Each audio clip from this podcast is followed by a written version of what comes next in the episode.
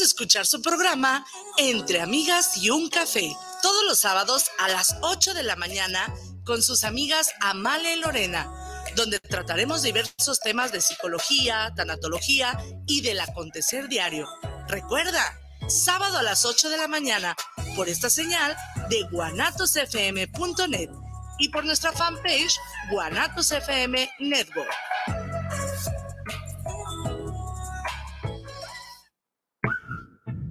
Chicos, aquí está su cuenta. ¿Qué creen? ¿Se te olvidó la cartera? Si tienes celular, paga con Cody. Busca Cody en la aplicación móvil de tu banco o institución financiera. Escanea el código QR del negocio, pon la cantidad a pagar, autoriza el pago y listo. Es muy fácil. Conoce más en cody.org.mx. Si tienes celular, usa Cody. Cody opera bajo la infraestructura y características del SPEI.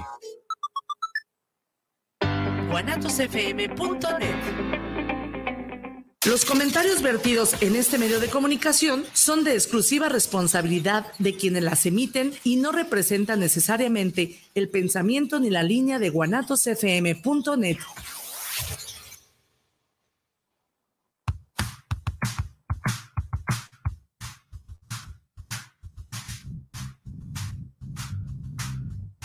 Es momento de enterarte de arte, música y entrevistas. Estás en charlas entre tú y yo, con Mónica García y Miguel Hernández. Comenzamos.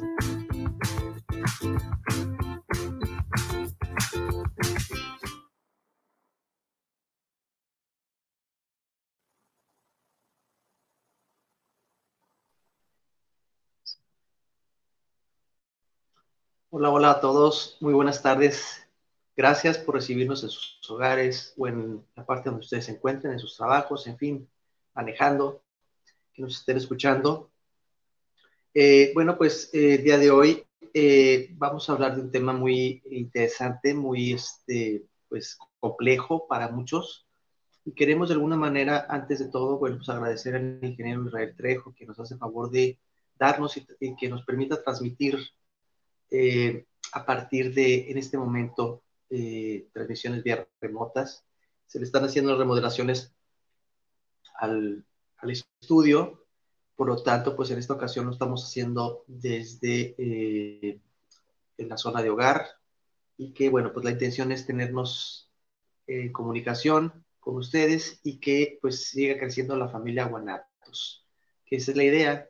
Y bueno, por otro lado, también, bueno, pues queremos este, agradecerle a cada uno de ustedes por transmitir, por darnos la oportunidad de estar aquí con nosotros.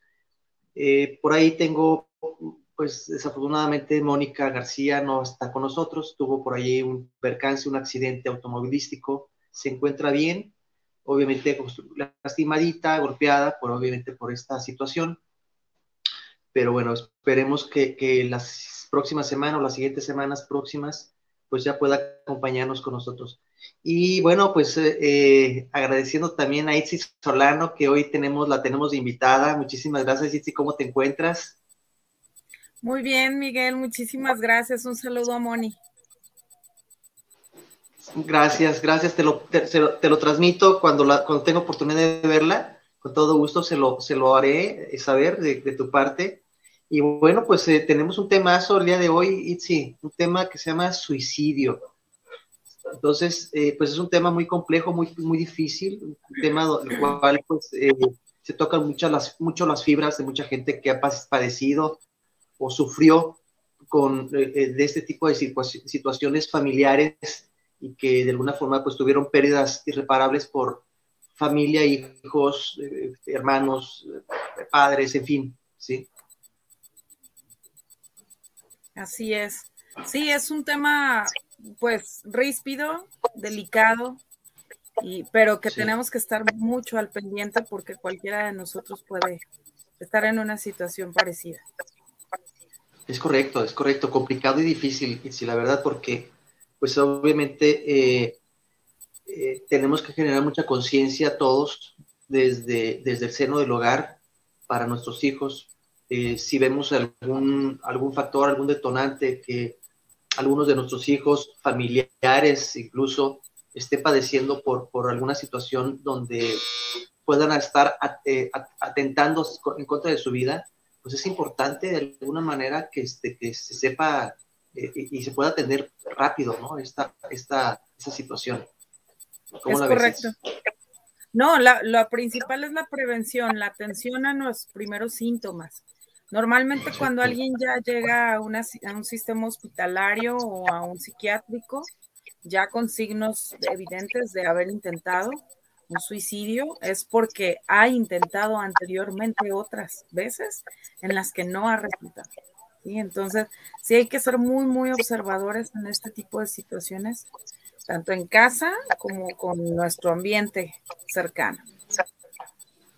Sí, de, acuerdo, porque inclusive al final de cuentas, sí, sí pues entendemos que, esta situación es, eh, se agrava más, se agrava más por, por, complicaciones pues de varias índoles, puede, puede ser la pérdida de, empleo, puede ser algún problema emocional de rupturas eh, este, eh, de pareja, que puede suceder sobre todo entre jóvenes, este, la falta de comunicación entre padres e hijos, ¿sí? El, el, hecho de que se aíslen los, hijos eh, y que de alguna forma no puedan exteriorizar sus emociones y que se empiecen a encerrar a sí, mismos, este, pues también se generan como detonantes eh, importantes para que pues eh, suceda esta trágica situación, ¿no? Así es. Fíjate, Miguel, que los detonantes pues son súper diversos. En el caso de los niños y los adolescentes, sí es por una situación a veces de bullying. Puede ser bullying en la escuela o puede ser incluso un abuso que estén sufriendo de parte de algún adulto o algún eh, familiar cercano, alguien en la escuela. Ese tipo de cosas pasan, pero las estadísticas también nos dicen que los varones, papás, sobre todo, con la tensión y la presión del trabajo, el dinero, las deudas, muchas veces ellos tienden también a estas actitudes suicidas, ¿no? Entonces, es bien importante saber reconocer qué está sucediendo y escuchar. Lo que dices tú de la comunicación asertiva es muy importante, pero no solamente con los hijos, sino también con las personas a las que tenemos a nuestro alrededor. Y si de repente detectamos ahí a alguien que está en una depresión, sí hay que darle su espacio y tal vez decirle, a dónde puede acercarse con un profesional. ¿no? Aquí en Guadalajara, afortunadamente, tenemos el Salme, este, que es una institución muy buena, en donde les cobran 150 pesos. Hay que ir muy temprano, llevan su CURP y hay atención hospitalaria incluso para el que lo necesite, porque es muy importante. También puede haber una situación química. Cuando el cerebro no crea hormonas de la felicidad, las famosas hormonas de la felicidad, serotonina, oxitocina, que ya conocemos, entonces puede venir una depresión. Y a veces tenemos un entorno que todo el mundo diría, bueno, ¿qué te falta? Pues es una situación química, ¿no? Acá nuestro cerebro es lo que necesitamos saber. Por eso es necesario que se vaya un especialista.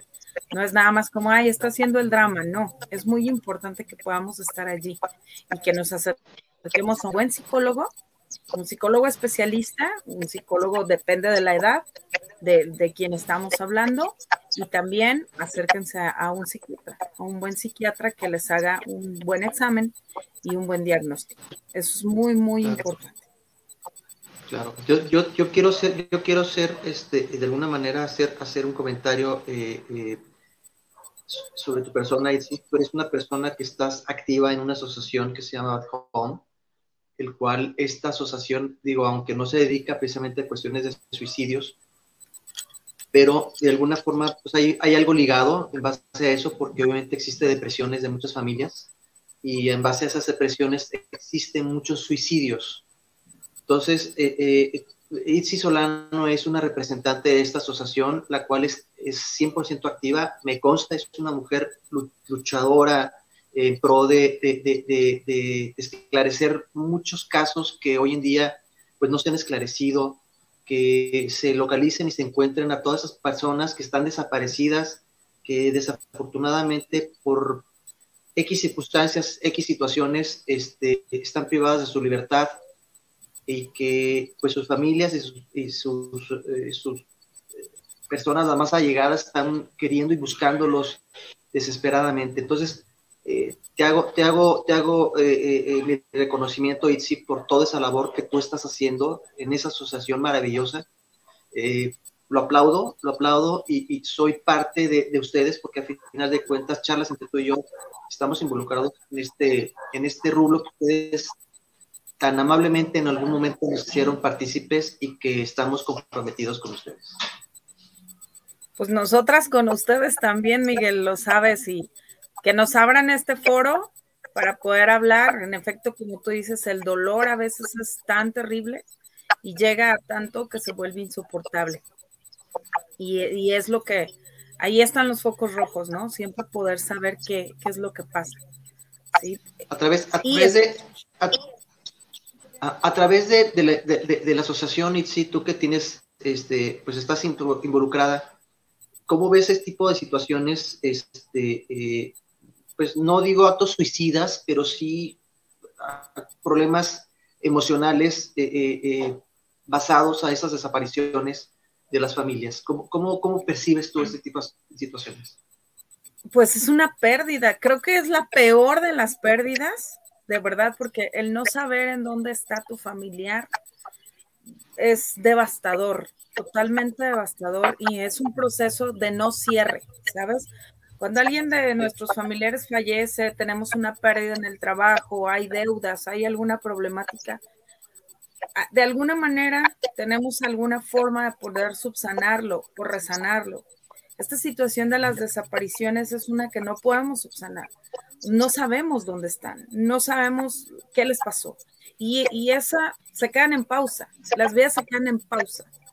Como bien dices tú, o sea, digamos que no llega a una situación de un suicidio, pero sí se quedan como muertos en vida, digamos que se quedan en automático y ellos siguen haciendo sus labores, sobre todo si, si hay niños inmiscuidos en esta situación, pues hay, hay que hacerlos, ¿no? Que crezcan, la crianza, y se vuelve muy complicada esta situación.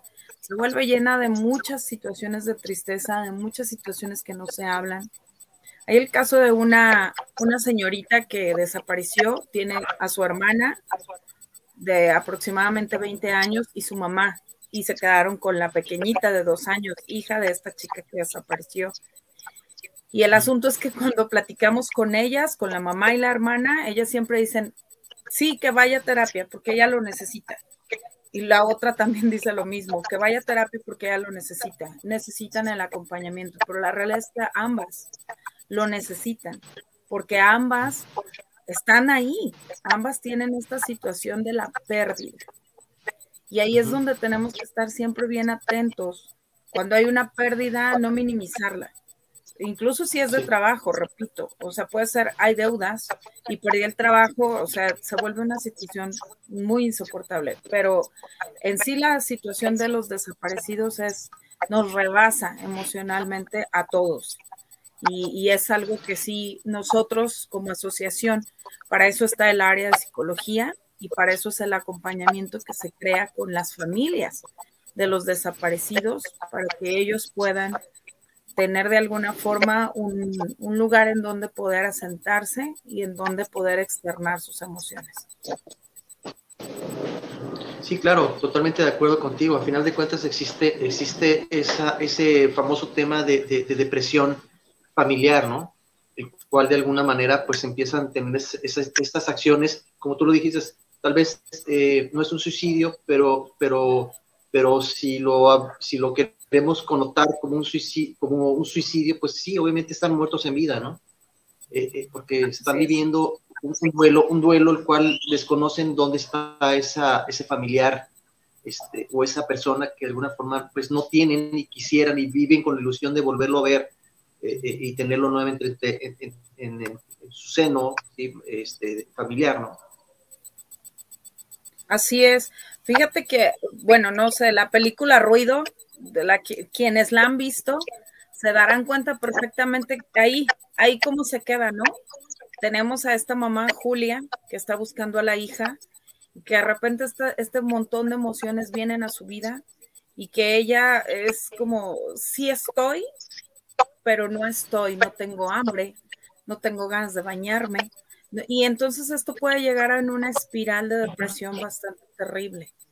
En cuanto a los familiares de, de, nuestros desaparecidos, la verdad es que sí es muy terrible y que ellos puedan volver a retomar sus vidas. Normalmente no se puede, se quedan en pausa estas vidas de familiares, como bien tú dices, ¿no? Imagínate, son cumpleaños, eh, cumpleaños de la mamá, cumpleaños de los hijos, cuando hay hijos, cumpleaños de los hermanos más cercanos, cumpleaños del desaparecido o la desaparecida, en donde pues se les extraña siempre, las navidades, el Día de la Madre, y todas estas fechas que, que no nos parecen especiales a veces, pero en esos momentos se siente muy cercano este duelo. Y sí, esas son las ocasiones en las que puede haber una connotación ahí de una depresión bastante fuerte e incluso pues sí llegar a, una situación de querer tomar el, suicidio. De tomar, de tomar una, una decisión que no es la adecuada, ¿no? A final de cuentas, ¿no? Yo, yo le llamo la famosa puerta falsa porque pues eh, yo no digo que sí, si es valentía o, este, o es eh, eh, lo contrario, pero pues hay que tener mucha fuerza como para tomar una decisión de quitarse la vida, ¿no? A final de cuentas, ¿no? Entonces, para mí yo creo que es una, es, es, es muy difícil, ¿no? A lo mejor en algún momento de nuestras vidas, todos, de cierta manera, hemos pensado, sobre todo cuando fuimos adolescentes, pensamos mucho en esa acción suicida, ¿no? por pensamiento, no por acción y lo piensas y dices, no, y hoy que eres adulto dices, oye, qué, qué difícil decisión, sobre todo el hecho de, decidir y atentar en contra de tu vida y tomar la acción, a final de cuentas, ¿no? Es que es todavía peor. El asunto aquí, eh, bueno, como coloquialmente lo dices tú, la puerta falsa, es, es, es una salida, es una salida pequeña a una situación que nos está rebasando, cualquiera que sea. Estás tan rebasado emocionalmente, estás tan rebasado tal vez económicamente. Se vio un video de una mujer en Colombia con su pequeñito en el cual ella quería aventarse de un puente porque tenía muchísimas deudas y no tenía trabajo y pues no tenía con qué alimentar a su hijo. Entonces estas son situaciones totalmente desesperadas desesperadas en, el punto de llegar a decir, como dices tú, o sea, sí, a mí en lo personal y como psicóloga te lo puedo decir, me parece una decisión bastante, bastante fuerte que necesitas tomar en tu vida para poder hacer algo así, porque sabes perfectamente el daño que se hace a los demás, pero ya estás tan rebasado en esta situación que no encuentras otra, otra forma de salir de allí. Y esta es la decisión que se toma, ¿no? Entonces, sí, vuelvo, la prevención es muy importante, el estar atentos a las personas que vemos que están entrando en esta espiral de depresión, es muy, muy importante poder estar allí, que ellos sepan que hay alguien que les escucha sin juzgar. Eso es lo, lo básico en esto, es sin juzgar. Cada quien tenemos nuestras situaciones y cada quien las manejamos de diferente forma cada quien tenemos una situación emocional diferente y fuimos criados de una forma diferente y vemos las cosas hacia los demás, pero tenemos que hacerlo con respeto, siempre con respeto. Como decir, sabes que yo te estoy viendo, que estás yendo hacia este lugar. A mí no me gustaría porque te voy a extrañar, porque te quiero, porque me importas y porque eres parte mía, eres parte del, del amor que yo tengo y entonces poder darles una mano, tenderles una mano. Te puedo llevar a un especialista, te puedo acompañar al especialista, puedo escuchar. Y si yo que te estoy escuchando me rebasa la situación también, entonces hay que buscar inmediatamente un, un especialista para ambas personas que como bien dices, está la familia a veces inmiscuida, hablando en el caso de desapariciones, está toda la familia inmiscuida y pues no nos podemos como que sostener entre unos y otros porque todos estamos con el mismo dolor. Y de eso se trata, ¿no? De, pero sobre todo el no, no este, hacer un juicio sobre las personas. Hacer el, así, ¿por qué lo hizo? Porque es, es un rebasamiento tan terrible que buscarle la, justificación de por qué lo hizo a veces no es la solución realmente a, la situación. sino hay que prever. Incluso no, victimizarlos, ¿no? Porque cuando los ah, victimizas, generas, generas aún más hacia abajo su, su, su, este, su depresión, ¿sí? Por supuesto. De ahí el asunto de buscar un especialista precisamente para evitar la revictimización, para evitar tanto la justificación como el juicio, porque también podemos justificar, ¿no? Como decir, este, ay, sí, yo te entiendo, cuando en realidad no, no entendemos. O sea, si yo no estoy en esos zapatos, no es algo que entienda. Puedo imaginarme cómo se siente, pero también que digamos estas frases, estas frases trilladas, yo te entiendo, yo sé por qué estás pasando, no es igual. Mm, cada quien tenemos los duelos de diferente forma y sí tenemos que aprender a ser muy respetuosos en cómo nos comunicamos con una persona que se encuentra en una situación de depresión, sobre todo si ya nos ha dado indicios de que va en actitudes suicidas. Fíjate, eh, eh, de hecho, inclusive eh, nos manda un saludo Regina Valdés al programa, charlas entre tú y yo, y me nos hace una pregunta, me dice, ¿cómo podemos detectar una persona que haya, haya intentado o, o, esté intentando suicidarse? Ok, hay que, hay que tener, si es en casa, por ejemplo, podemos tener varias situaciones. Medicamentos, normalmente por ahí se empieza. Sí, pueden tomar barbitúricos, pueden empezar desde el paracetamol, que todos sabemos que no hacen nada, pero hay personas, niños, adolescentes que pueden pensar, que si me aviento toda la caja me va a suceder un algo. Entonces, desde ahí, cuando vemos, este, cuando observamos que nuestro botiquín está siendo consumido de una forma como si fueran tic-tacs, ahí hay que tener cuidado. En el caso de los adolescentes también y de las, de las personas mayores, fíjate que casi siempre es como lo intentan y, le, y le pegan, digámoslo así, ¿no? ¿No es, ¿No es la bebida también? ¿El alcohol? No, el, alcohol es un porcentaje muy, muy bajo de alcohólicos que tenemos que llegan a unas, unas actitudes suicidas. Más bien, depende del segmento. O sea, repito, niños, adolescentes, es por bullying, es por una situación de ya no soporto estar en mi casa y lo único que quiero es salirme. Entonces, terapia, por favor, vayan a terapia.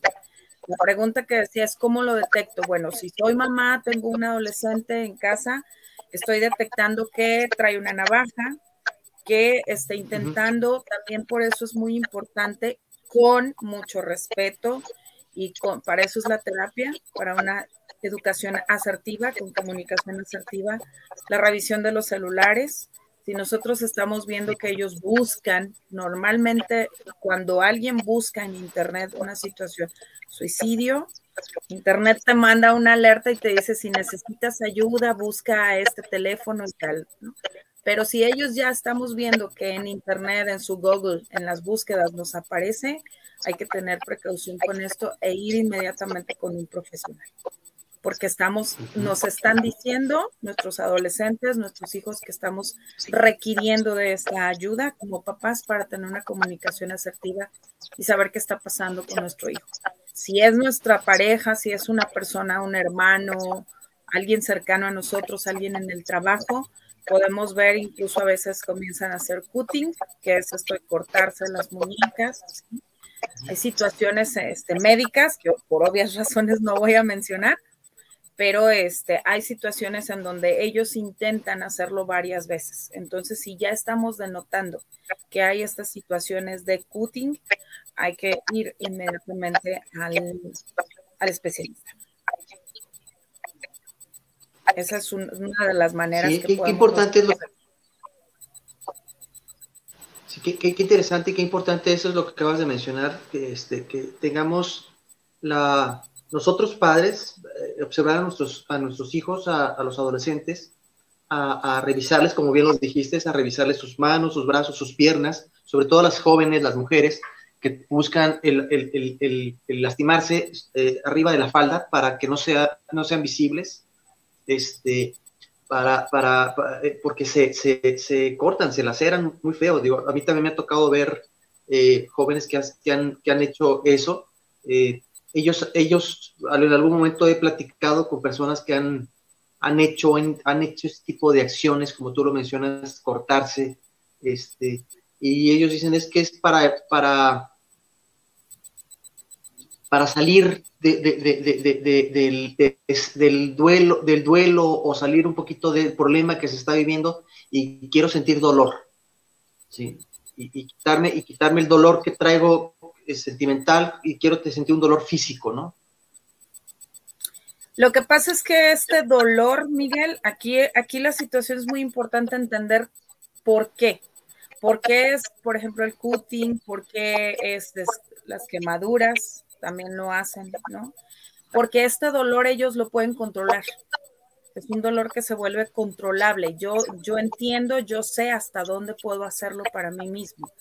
Y esta situación de poder controlar esta pequeña parte de todo lo que no puedo controlar a mi alrededor, se vuelve de alguna forma sanadora para el cerebro y para las emociones. Entonces es una cuestión de controlar, es una cuestión de el yo tengo el control dentro de esta situación, ¿sale? Porque ya llegar a unas actitudes suicidas nos quiere decir que estamos perdiendo el piso en todos lados. De estas veces que todo se cae, junto, así pasa. ¿sí? O a veces es gente que tiene muchos años con que ya la vida se le viene cayendo. Entonces, por eso es la situación de acudir a un especialista para que el especialista pueda detectar dónde está la situación y darle herramientas buenas, positivas, presentes, o sea, en presente, para que puedan ellos subsanar esta situación de perder el control en la vida. Es, es una situación de controlar. El cutting es una situación de yo controlo este dolor. Este dolor sí lo puedo controlar yo porque el otro me desborda totalmente. De acuerdo. De, hecho, inclusive, inclusive eh, dentro, dentro de todo este contexto que tú estás manejando, también existe, lo mencionaste tú, la famosa soledad. El hecho de, aunque estés rodeado de tu gente, rodeado de tu familia, te sientes solo. Te sientes solo y la soledad te genera, te empieza a generarte conflictos emocionales y, mentales. Y entonces cuando empiezas a fraguar cosas que desafortunadamente no son las correctas y no es el camino adecuado, ¿no? ¿Por qué? Porque como bien lo mencionas, no, es, no enfocamos esto con alguien, con, con una persona especialista, el cual nos pueda dar una orientación en base a lo que estamos viviendo, estamos padeciendo en ese momento, llámese como quieras, cualquier tipo de duelo, porque para mí son duelos este, de una u otra forma. Entonces, eh, se vuelve depresivo y esa depresión te empiezas a detonar en lo, en lo que acabas de mencionar, en buscar la forma de eh, lastimarte y, y, pues en su, eh, en su extremo, pues sería ¿no? Se trata, fíjate, de, que se trata precisamente de el, esto que tú dices no es la forma correcta. No me gusta como decir está bien o está mal. Me gusta decir no es lo más sano. No es sano ni para ti, ni es sano para los demás que están a tu alrededor. ¿Sí? Entonces no es, no es la decisión más orgánica en la que tú puedes tomar. Hay otras, hay otras situaciones que yo como especialista te puedo ofrecer. Y entonces a lo mejor nadie te las había ofrecido o no habían venido a tu mente y cuando yo te las doy dices, ah, espérame, ya puedo respirar. ¿Sí? Entonces, sí estar en una depresión es algo que creo que se ha estigmatizado mucho, el decir, bueno, estás en depresión, ve al psicólogo. Pero ¿por qué? Y a que me dé las herramientas y un psicólogo que realmente me funcione. ¿sí? Puede ser un especialista en muchas situaciones. La psicología tiene sus diversas especialidades. Pero si ya estamos hablando de una depresión profunda, debe de ir de la mano un psicólogo con un psiquiatra. En el caso de los niños debe ser un paido psiquiatra. Y antes de medicarlos debe de haber un análisis, un examen para ver qué tipo de medicación es la exacta que necesitan. ¿Sí? eso es muy importante porque así no después podamos hacerlo muchísimo más severo la situación. Sí, de acuerdo, de acuerdo contigo. A final de cuentas, eh, eh, aquí, aquí el, tema es que acudamos con los especialistas, acudamos con, las personas expertas para que de alguna forma nos puedan pues ayudar. ¿sí? Estamos pasando, pues, creo, creo que todo el mundo en algún momento de nuestras, de nuestras vidas pasamos por depresiones diferentes eh, muchas veces nosotros ya adultos, edad adulta, tenemos la famosa depresión por la cuestión económica. Eh, no, se diga ahora que estuvimos en tiempos de pandemia que pues o sea, fue un caótico para todo el mundo, difícil, complicado, el cual pues eh, veíamos que nuestra economía cada vez iba decayendo, decayendo, decayendo, a grados de que donde que decías, híjole, ¿y ahora qué voy a hacer para dar de comer, no? Y, y, uno se jala los pelos, como, como, como decimos coloquialmente, pero es la verdad. Buscamos la forma de cómo, cómo darles y, existe la famosa endeudarte con, con, X o con Y persona, el cual te están este, cobrando un mundo de intereses, entonces ya no, ya no ves luz en ningún lado. Dices, ¿sabes que Mi única salida es desaparecer para que estas deudas desaparezcan y dejar a mi familia cuando menos sin deudas, ¿no? Entonces, digo, las salidas, como tú lo, mencionas, sí, son decisiones difíciles y, este, y mucha gente no tiene, eh, no ve una oportunidad por otro lado, ¿no? Sino ve esta, esta salida eh, eh, rápida, ¿no? De salir de un problema que, que puede y que existen soluciones. Sí, es, una tangente, ¿sabes? Es una tangente emocional en donde estamos ya copados emocionalmente. Tuve una paciente hace muchos años que su esposo este, se suicidó, la dejó con cuatro niños. Y ella siempre se pregunta, ¿por qué? ¿Por qué? ¿Por qué? O sea, de verdad era una situación bastante pesada para ella y encontrar el por qué. Ahí es donde nos metemos. Ahora, si las personas que nos están escuchando han estado en esta situación en la que algún familiar, algún ser querido o amado ha cometido este acto, por favor acérquense a un especialista, porque normalmente también vamos a esta espiral de preguntar por qué, qué pasó, me dejaste, me abandonaste, no te fui suficiente. Entonces, tenemos ambas partes, ¿no? La parte que se siente tan depresiva que toma esta tangente y sale de la situación de vida y la persona que se queda que se queda con mil preguntas, si no hay un cierre, a veces, bueno, dejan notas y, pues ya nos dicen qué, qué, está sucediendo, pero muchas de las ocasiones no es así. Y entonces nos quedamos con la pregunta de qué pasó, o sea, por qué lo hiciste. Y todo ese tipo de cosas siempre nos lleva a una situación depresiva, en donde también es un duelo, en donde también hay que estar al pendiente de nosotros mismos, inclusive de la salud. ¿no? Porque hay gente que deja de comer, hay gente que, se pone mal, se enferma. Entonces sí es una situación que afecta a la familia en general, a las gentes que aman a la persona que entra en esta depresión y toma esta tangente de vida. Sí, totalmente de acuerdo contigo, y este, el hecho de que, de que tomemos, tomemos acciones y que eh, observemos, observemos eh, detenidamente a todos nuestros seres queridos, los que están dentro del, seno eh, de, la casa, los que están dentro de casa y los que están fuera, porque no nada más es, es, el hecho de la familia, también los amigos. Este, padecemos, de repente puedes tener un amigo que está padeciendo una situación depresiva y que se acerca contigo a platicar sus problemas y si no tienes el tiempo de escucharlo y el tiempo, yo, yo no digo que, que, que, vas a ayudarlo, pero si ves tú que tiene una acción muy depresiva, pues mejor oriéntalo o llévalo, como dices tú, a algún especialista para que ese especialista le abra el panorama de una forma distinta, ¿no? Eh, eh, eh, son profesionales a final de cuentas, ¿no? Y ustedes tienen el, conocimiento para de alguna forma mitigar un poquito esa desesperación de esa persona, ¿no? Así es, es, es eso, remitirlo con un especialista, ¿sí? Ya se te acompaño, mira, ya está este, o tenemos al Salme, hay una línea, una línea del suicidio, se meten a internet y ahí en, sus espacios, es decir, en su municipio o en su ciudad, ahí tienen una línea y es una línea provida. También hay muchísimos ah, conciertos, tenemos el Vive Latino, que este es un concierto que precisamente se hace en contra del suicidio y es para visibilizarlo y para que sepa la gente que son escuchados. Pero sobre todo esto que dices es muy, muy importante y muy vital, estar observando y, ser siempre escuchas, ¿no? Siempre estar abiertos al, yo te puedo escuchar y si no tengo la solución, la buscamos juntos.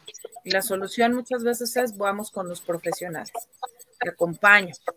Y muchas veces podemos salvar a alguien de una situación en la que definitivamente está muy, muy depresivo. Pero sí hay que ser respetuosos también en los tiempos de las personas. Sí, totalmente de acuerdo contigo. El, hecho, el hecho de generarles tiempo, tiempo, escuchar.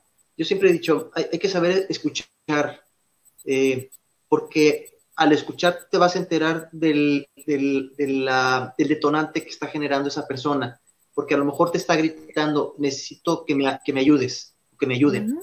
y, y, desgraciadamente a veces no tenemos la cultura de entender y escuchar o de percibir eso porque a lo mejor estamos tan metidos en, nuestras eh, actividades diarias, en el trabajo, en el hogar, en fin, las actividades que se hacen eh, hombres y mujeres, y que no tenemos a veces mucho el tiempo de decir, sabes que no quiero, no, no, puedo ponerte atención, o sea, te regalo, te regalo mi atención, pero no mi tiempo, ¿no? O te regalo mi, mi tiempo, pero no puedo te ponerte atención porque estoy haciendo mil cosas y mi cabeza no está poniéndote la atención adecuada.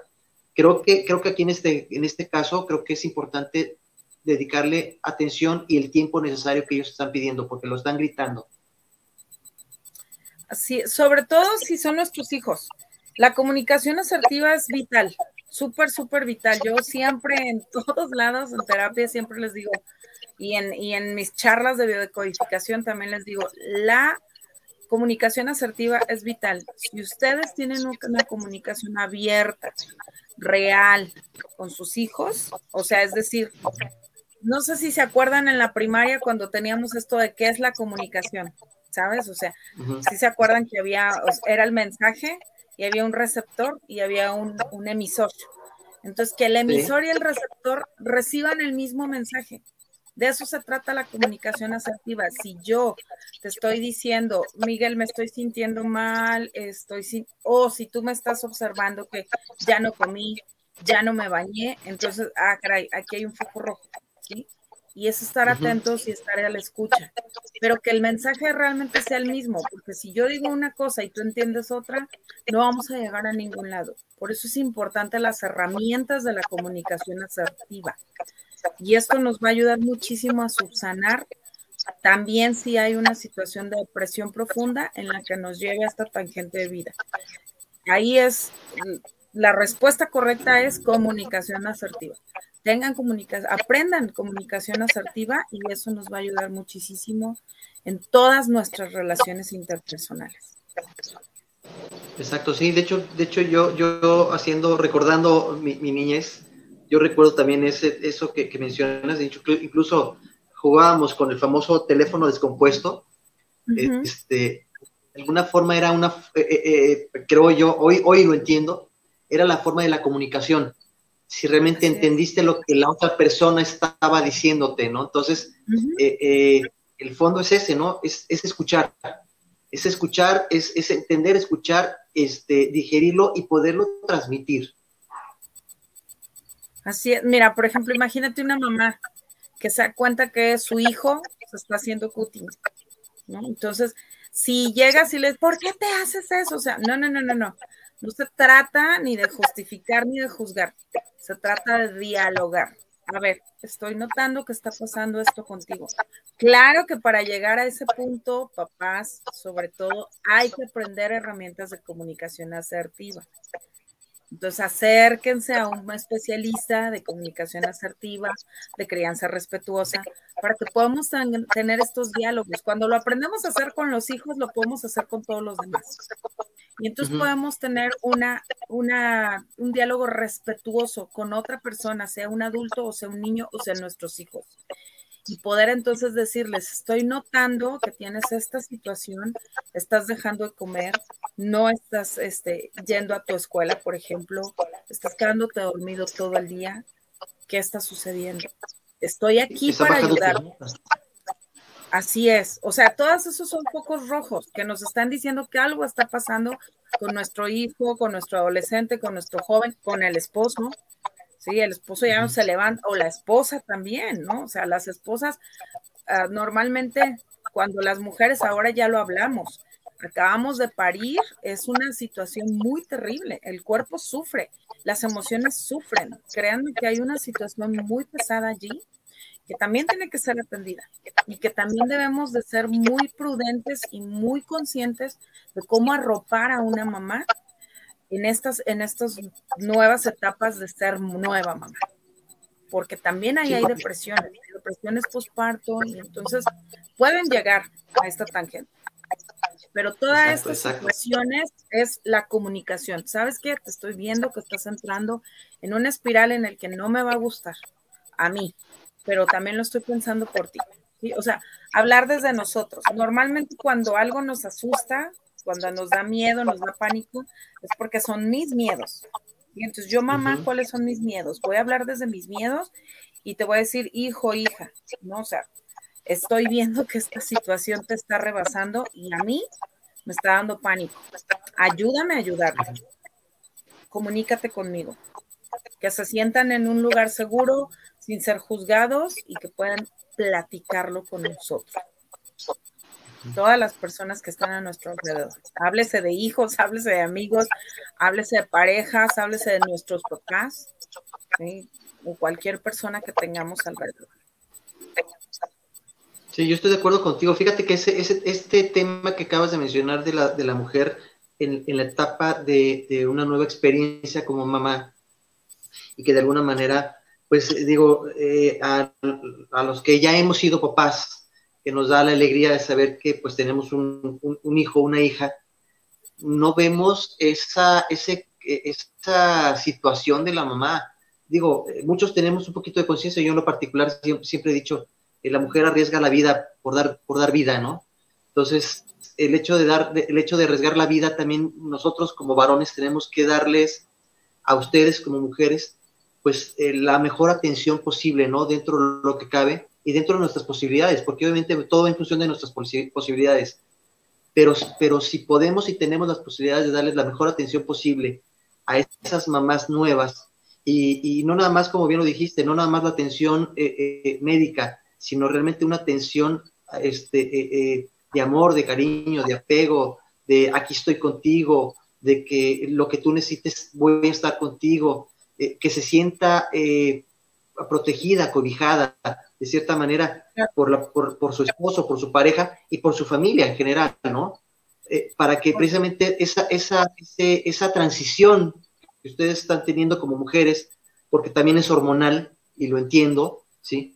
Eh, sea, sea, menos, sea menos dolorosa o, más llevadera, ¿no? Porque existe como el famoso posparto que tú lo, tú lo mencionas y que viene el famoso posparto y las mujeres les da para abajo.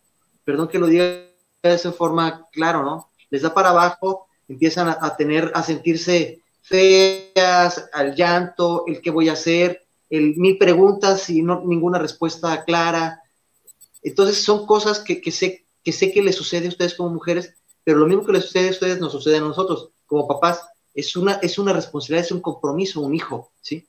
Entonces, decir, ah, caray, o sea, tengo que mantener una boca más, y no nada más mantener una boca más uno, dos o tres años, ¿no? No, es toda la vida. Así es. Y ahí es donde te digo el diálogo, el diálogo abierto, sí, la comunicación asertiva. A ver, a ver, te estoy viendo, esposa, que te sientes mal, porque de verdad el cuerpo cambia, o sea, todo cambia. Te cambia el cerebro porque ahora estás alerta. Hay un estudio de la clínica Mayo en donde le pusieron unos, así ya saben, ¿no? Les pegan todos. pusieron unos, unos clips para todas las, para algunas mamás en la etapa de crianza. La etapa de crianza es esta etapa en donde los niños hay que salvarlos de ellos mismos que se suben a todos lados y que tú estás así en constante tensión. Entonces imagínense este miedo, ese es el miedo que nos da a nosotros, que se va a morir. Incluso hay mamás que están pendientes así, 24/7, que si respira, está respirando y Sí, es una cuestión de que la química cerebral cambia totalmente y como cambia la química cerebral, cambian las células en nuestro cuerpo se tuvo un bebé y este bebé fue alimentado dentro de nuestro cuerpo y ahora hay que alimentarlo fuera del cuerpo. Toda esa parte cansa, es frustrante. Ahora mi vida va a cambiar, ya, o sea, si estaba yo acostumbrada a mi trabajo, así, tengo que modificar mis horarios, o de plano ya no puedo ir a trabajar. Entonces son cambios. Y esos cambios a los dos nos afectan. Obviamente, si están mamá y papá y están de acuerdo en la crianza afectiva y efectiva, qué fabuloso. Pero si hay abuelita, ¿sí? O si tenemos una pareja monoparental, o si las diversas familias que tenemos, siempre hay que tener el diálogo. Me estoy sintiendo de esta forma. Estoy, porque a veces sí se siente uno enloquecer de esta situación. Entonces les decía, la, la, situación de esta clínica de mayo que hizo, lo hizo con mamás en crianza y lo hizo con soldados que venían regresando de la guerra y el cerebro se encendía en los mismos lugares. Quiere decir entonces que cuando estamos en crianza estamos totalmente en guerra. Nuestro cerebro siente, piensa y acciona como si estuviéramos en guerra. Y si en este periodo le metemos estrés o le metemos una pérdida o un duelo, se vuelve súper complicado y ahí es donde nos rebasa totalmente. Por eso es bien padre ahora estos círculos de mujeres y círculos de hombres en los que se hablan de nuestras emociones. Sí se vale, sí se vale llorar, sí se vale abrazarse, sí se vale decir no estoy bien, me estoy sintiendo mal o sabes qué, creo que ya estoy saliendo hoy, pero si mañana voy para atrás otra vez no pasa nada, pasado mañana me regreso. Entonces, es estos procesos orgánicos que afortunadamente ahora estamos abriendo en círculos de diálogo que podemos tener todos, ¿no? Entonces, acérquense a un círculo de diálogo. En el SAL tienen círculos y si no, bueno, mándenme un mensaje con todo el gusto del mundo y podamos nosotros este, crear diferentes círculos. Excelente. Fíjate que, que, acabas de, decir cosas muy, muy reales, muy ciertas. Digo, eso creo que todas las mamás les ha sucedido. El hecho de, de preocuparse demasiado, en demasía, para, para con ese bebé recién nacido. Estamos, estamos viendo si respira, si no respira, eh, si, si, o sea, están muy al pendiente. A mí me sucedió, este, en, lo particular me sucedió, de repente me despertaba y me decía, oye, ve a ver, ve a ver si está respirando, ¿no? Este, ve a ver si está, si está bien. Eh, eh, lo escuché y va uno como papá, a lo mejor es que la perspectiva del hombre y la mujer son muy distintos porque la, la, mujer obviamente tuvo, tuvo ese bebé en el, su vientre, entonces hay una conexión mucho más estrecha de madre e hija e hijo, ¿no? Que padre e hijo, ¿no? Entonces, ¿por qué? Porque yo no lo tuve. Sí, yo puse una semilla hasta ahí, fue todo lo que hice.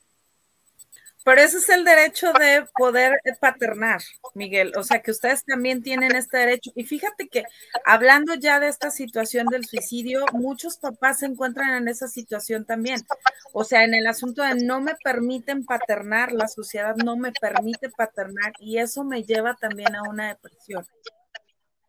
Entonces, por eso te digo, hay diversísimas cosas, miles de situaciones en las que podemos estar para llegar a estas tangentes, pero siempre la comunicación y buscar ayuda es lo principal que debemos de hacer. totalmente de acuerdo. Fíjate que, eso, eso que acabas de mencionar es, es, cierto. Muchos papás, digo, cuando existe una ruptura, por ejemplo, en el vínculo familiar, que el padre, el padre se aleja porque ya no hay una eh, afinidad emocional con, con la mamá, este, eh, pues eh, se aleja el papá y normalmente nosotros hombres este, padecemos mucho ese, ese síndrome de, abandono, ¿no? El decir, bueno, estoy solo, el que, pues yo, yo te dejo a mis hijos, te dejo lo más sagrado de mi vida, este, y, empiezas a generarte, tú empiezas a generarte una depresión, tú como hombre, porque empiezas a ver tu vida de una forma diferente eh, vuelves a, tomar la etapa de soltería difícil para el hombre, porque es muy complicado para el hombre, así como, como dices tú, que las mujeres tienen una etapa muy complicada en lo que viene siendo el área de, la maternidad, cuando dan a luz. Nosotros cuando tenemos ese rompimiento emocional con nuestra pareja, que volvemos a tomar la decisión o se vuelve a tomar la decisión eh, involuntaria de volver a ser solteros, nos cuesta mucho trabajo porque el apego, nosotros como hombres, el apego que generamos con esa pareja es, es, muy fuerte, ¿sí? Que a lo mejor ustedes mujeres no lo entienden en ese sentido, pero nosotros hombres, quien, quien me está escuchando, que es hombre, que, que ha padecido y ha, y ha pasado por estas situaciones, el apego de, tu pareja es muy fuerte.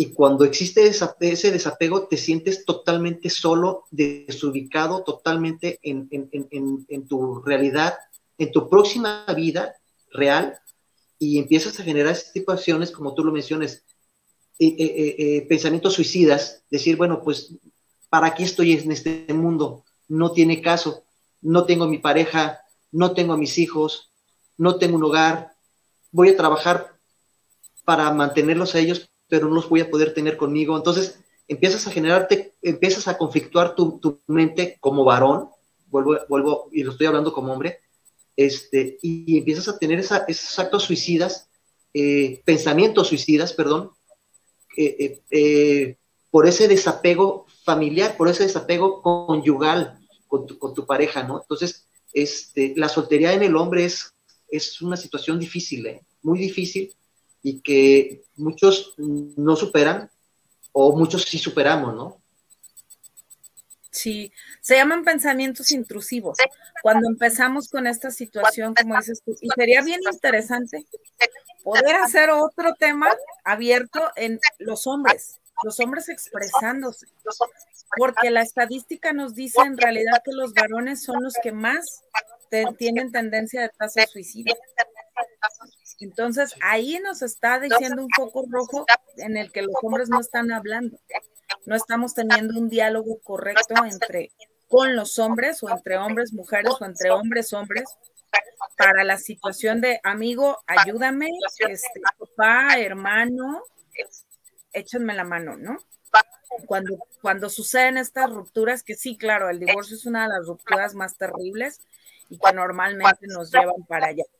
Pero sí, estos pensamientos intrusivos vienen cuando hay esta situación. Y sí, en efecto, como dices tú, la tasa de hombres en esta situación de suicidio es altísima, altísima. Son los que más se suicidan. Entonces, y es por eso, es porque no hay una, una aseveración, no hay una fortaleza emocional en donde ellos se sientan escuchados. Normalmente ustedes les han dicho, no hables, no llores, no digas, este, tú solito puedes, y eso no es real, esto no debe de ser así, hay que cambiar el discurso.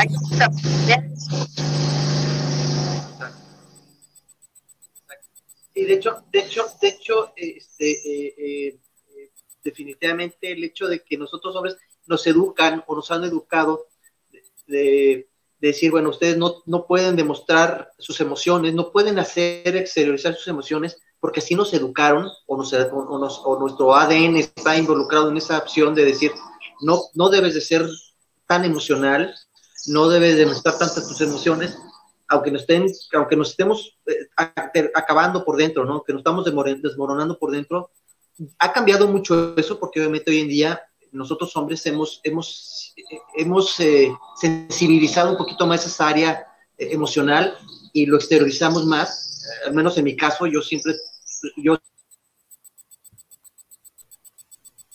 y, mis, emociones me mueven. Eh, mi estado de ánimo es el cual, el cual si, estoy con, si estoy feliz, lo voy a demostrar y lo voy a exteriorizar, y, como todo, ¿no? Entonces, eh, pero soy así, yo soy, yo soy un ser emocional. Y, me conozco como soy. Entonces, cuando yo tengo una, una decepción, una ruptura, un, un, distanciamiento con alguien eh, sentimentalmente hablando, pues no lo puedo ocultar, ¿sí? No lo puedo ocultar. Eh, viene esa famosa, esa famosa, lo que acabas de decir, esa famosa eh, como depresión de decir, ¿sabes qué? Pues no dejo de comer o no me da hambre. ¿Por qué? Porque como estás metido, asimismado en tu, en, tu, en tu dolor por ese rompimiento, entonces dices, pues no tiene caso, no tengo, no, no me da la, no me da hambre, ¿no? Entonces tú mismo te estás este, autobloqueando en ese sentido y te estás este, lastimando a ti mismo, ¿no? En ese sentido, ¿no? Que, que, muchos hombres padecemos. Muchos hombres padecemos, sobre todo los, esos hombres que hemos, que hemos estado solos, hemos vivido esa, esa soltería, esa convivencia con, con, tu pareja y hemos terminado una, una relación eh, eh, hermosa y que siempre la pregunta del hombre es que ¿por qué se terminó si tan hermosa era, no? Comunicación asertiva. Ahí es, es la base de todo, créeme, la comunicación asertiva. O sea, a mí siempre me preguntan, ¿cómo hago para solucionar esto? Comunicación asertiva. ¿Por qué? Porque llegamos a estas situaciones. ¿Qué pasó? ¿Qué fue lo que sucedió? ¿Qué pasó? Es tremendo. Que cualquier situación. ¿Qué pasó? ¿Hasta dónde llegamos? ¿Qué llegamos ahí? Y entonces vienen después estas situaciones de pensamientos intrusivos, de acciones suicidas y tal, ¿no? Entonces, sí, sí hay que ser muy conscientes que como seres humanos, en cuestión de prevención, necesitamos la comunicación asertiva. Cuando abramos el diálogo a la comunicación asertiva, vamos a estar muchísimo mejor y, vamos a poder subsanar todas estas situaciones que hemos tenido de rezagos emocionales.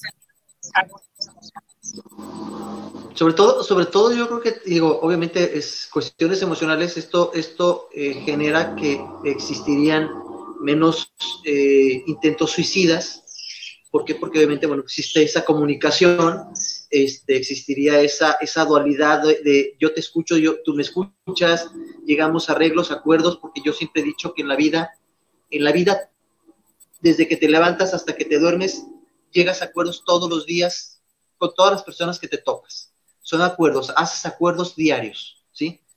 ¿Por qué? Porque al final de cuentas, este, eh, estás logrando tener esa empatía con la otra parte con la cual estás tú comunicándote, ¿no? Así es. Es súper importante. O sea, la comunicación es básica.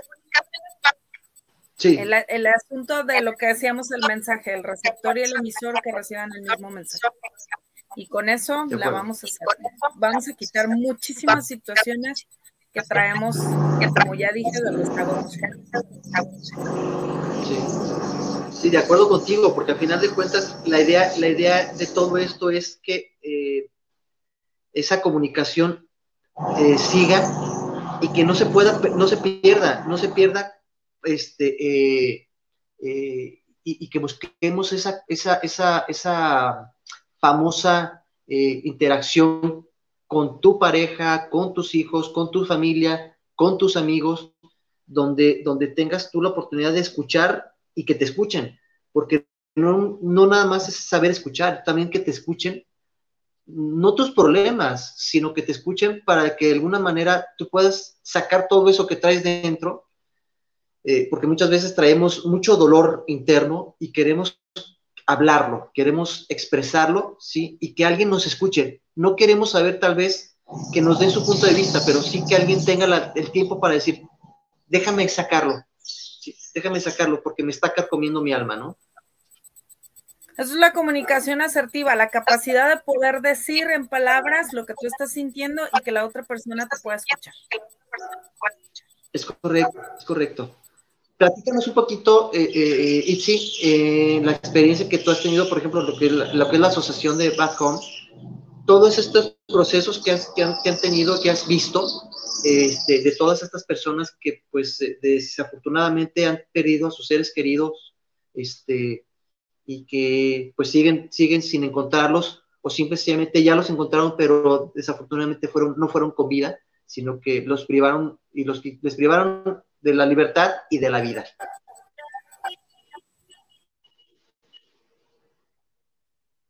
Esta es una situación en donde hay un doble duelo este doble duelo es, lo perdimos, no lo tuvimos, no entendemos si hubo dolor, tortura, y entonces viene ahora el duelo de ya me entregaron un cuerpo. Entonces, imagínate el doble duelo, qué terrible, el tener que decir, ahora sí tengo una forma de cerrar el círculo, pero este duelo se quedó muy lacerado muy lastimado, muy latente, siempre de ahí. Es, es sobre todo eso, el doble duelo que tienen que vivir los familiares. Sí, totalmente de acuerdo. A final de cuentas, a final de cuentas es algo muy, muy difícil, muy complicado para, para, para esas personas que desafortunadamente no tuvieron no tuvieron cómo despedirse o no pudieron despedirse de sus seres queridos, ¿no? Así es.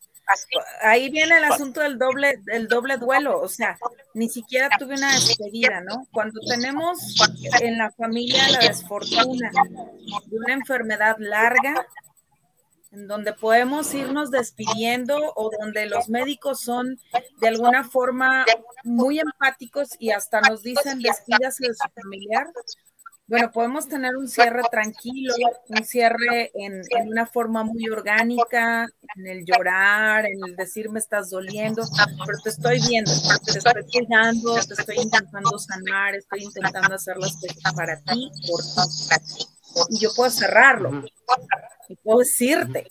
En estos casos de los desaparecidos no existe, existe esta posibilidad, es un corte rapidísimo nosotros desde Backcom decimos se quedan en pausa. Si las vidas se quedan en pausa y en esa pausa ahí se quedan. Siempre.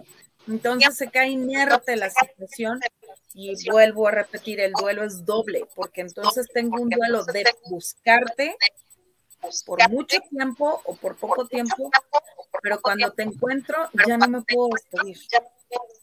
Y entonces tengo que hacer ese proceso de despedida en terapia o en un círculo con, otras familiares con desaparecidos que, desafortunadamente fueron encontrados sin vida.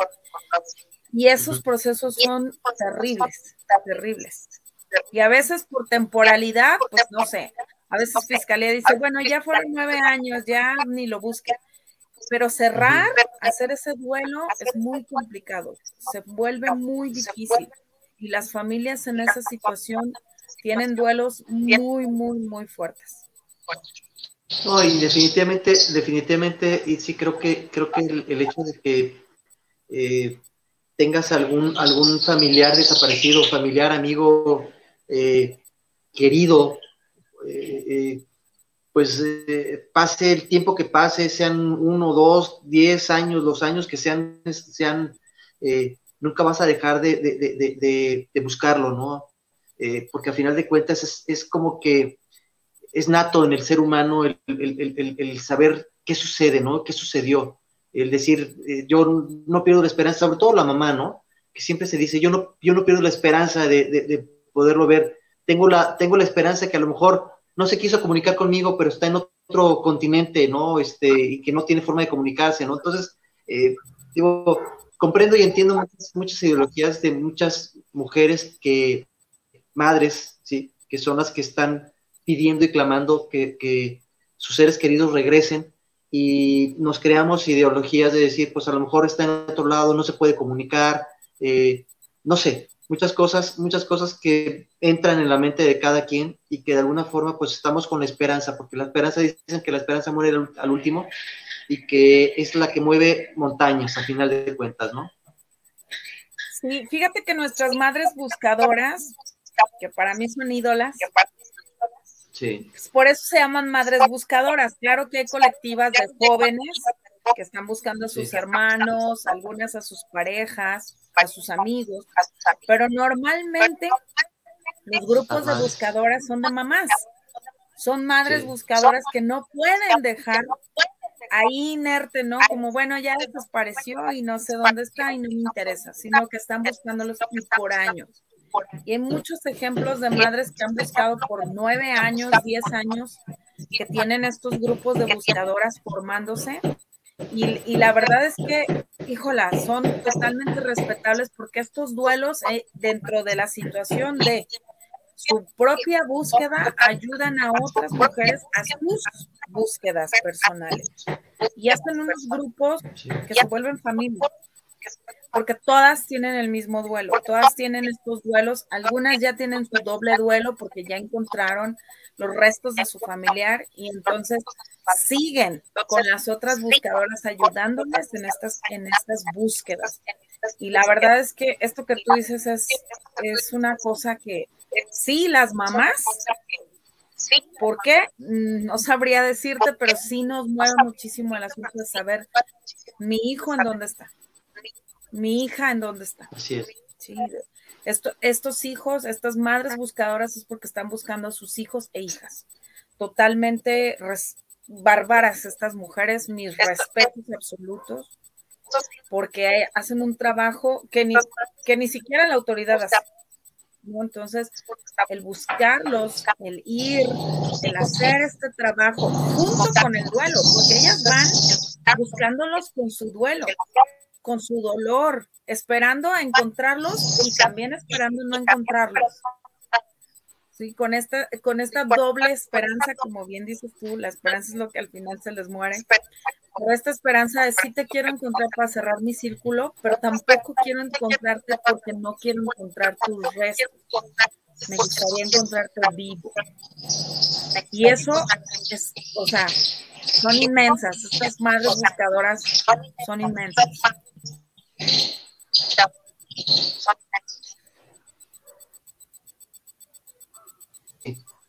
Eh, creo yo que creo que yo que, el hecho de que eh, la mamá o las mujeres que están ahorita actualmente este, buscando a sus, a sus hijos, a sus seres queridos, hermanos, en fin, a, esas personas que están desaparecidas, que a final de cuentas pues, están buscando a, su ser querido, eh, nunca pierden la esperanza, nunca pierden la esperanza, jamás pierden la esperanza de poder estar con, con ese ser querido y, siguen con la esperanza de alguna manera de encontrarlos con vida, de poderlos abrazar, de poderlos volver a tener consigo mismos.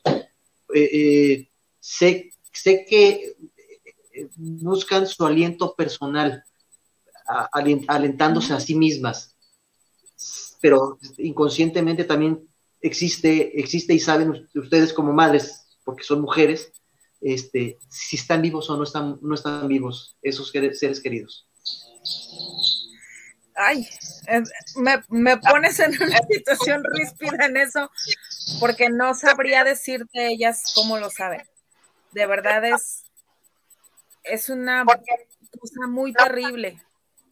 Por ejemplo, ahorita que estabas hablando, me recuerdas a las madres de la Plaza de Mayo, estas madres argentinas que tienen desde 1976 luchando porque les regresen los restos ya porque por temporalidad, pues sabemos que estas personas es muy probable que ya nos regresen restos. Pero la, madre fundadora de, esta, de esta, estas madres de la Plaza de Mayo, de la dictadura de Rafael Videla, acaba de fallecer hace unos meses y falleció sin saber dónde quedó su hijo. Ella buscaba a su hijo, ¿no? Entonces, Imagínate, 1979, estamos hablando de 42 años. Y ella lo buscó por 42 años, se lo exigió al gobierno con su duelo, con el duelo de las otras madres buscadoras de la Plaza de Mayo. Y bueno, ellas fueron las impulsoras de este asunto de ahora, las madres buscadoras que tenemos aquí en México, que son, repito, mi asociación Back nuestra asociación Back y estos colectivos de buscadoras no deberían de existir porque no deberíamos de tener este delito. Sin embargo, existen y hay que hacer algo con ellos. Qué increíble, qué increíble, qué increíble lo que, lo que mencionas, y sí, porque la verdad, pues, este, pues qué difícil, ¿no? Que, después de tantos años esa mamá eh, buscara a su, a su hijo o a su hija y que desafortunadamente pues nunca tuvo la, oportunidad de poderse despedir de, él, ella, que pues ella por cuestiones naturales de la vida, pues ya, ya, ya no, no estuviera, haya fallecido, ¿no? Y se quedó con esa ideología de saber pensar, imaginar que pudo haber sido su ser querido hubiera estado con ella, ¿no? Qué, difícil, qué, difícil momento y, como bien lo mencionábamos hace un momento, a final de cuentas es un, ese duelo es, es una pérdida eh, de esa mamá, no es un suicidio, pero, pero, pero, pero a la vez sí lo es, porque, porque pues no tienes, estás como tú le dijiste desde un principio que desde este, este tema que hablamos, ¿no? Están muertas en vida, ¿no? Totalmente, totalmente. Sus dobles duelos son una cosa impresionante, de verdad. Pero sí, sí, sí es una situación que debemos de ser muy conscientes de que existe, ¿no? Y de que no debería de existir, obviamente. Pero este ejemplo me encanta, las madres de la, de la Plaza de Mayo, porque pues según lo documentado que tenemos, son, son las que más tiempo han estado buscando. Son las que más tiempo han estado buscando. 40 años, increíble. 42. 42. 42 años, increíble.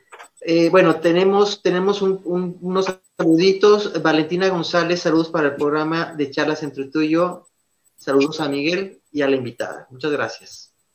Gracias. Carlos Arechiga, saludos desde Veracruz. Desde Veracruz. Saludos a Veracruz. Se sacaron un 10 con este tema de suicidio. Muchas gracias, Carlos. Pues aquí la idea es precisamente eso, darles contenido, importante, interesante para, para ustedes con invitados profesionales como Itzi Solano, que es una psicóloga, es una persona que tiene mucho conocimiento en, diversos temas y sobre todo, bueno, usted esta, esta, e, e, esta gran mujer que hoy tenemos eh, como invitada, pues participa en una asociación que, que, se llama Bad Home, que se, dedica precisamente a los desaparecidos y que eh, pues ella y otro grupo de personas, mujeres y hombres, encabezan este, este, este movimiento en pro de localizar a cada una de esas personas, que son cientos o miles de personas desaparecidas, que vuelvo a reiterarles, yo aplaudo su labor, y reconozco su labor y estoy a favor 100% de que esas personas se localicen, se encuentren y se les entreguen a sus seres queridos, que el gobierno se ponga las pilas municipales, estatales y federales. Por favor hagan lo propio, busquen esas personas, localícenlas, ¿sí? Eh, hay asociaciones como Bacom que también están apoyando este, eh, estos hechos, pero necesitamos de todos, de todos, por favor. Eh, las redes sociales hoy en día son un mecanismo importantísimo para que se pueda localizar a esas personas, tengamos conciencia todos y cada uno de nosotros de, aportar y dar poner un granito de arena para que esas mamás que están sufriendo, esos seres queridos que están sufriendo, pues puedan recobrar, recobrar a sus seres queridos. Desde acá, desde acá, desde, desde este programa de charlas entre tú y yo, reconocemos y te reconocemos a ti, sí, Solano. Eh, tu movimiento es maravilloso y de verdad, este, pues eh, apreciamos mucho esto que están haciendo. Muchísimas gracias. Gracias a ti por el espacio, a Moni también, que siempre está muy al pendiente de lo que hacemos. Pues, ¿qué me queda decirles? Síganos en redes sociales para que puedan. Participan en las redes sociales. Sí, nuestras redes sociales son Backhome MX y en Twitter estamos como MX Back.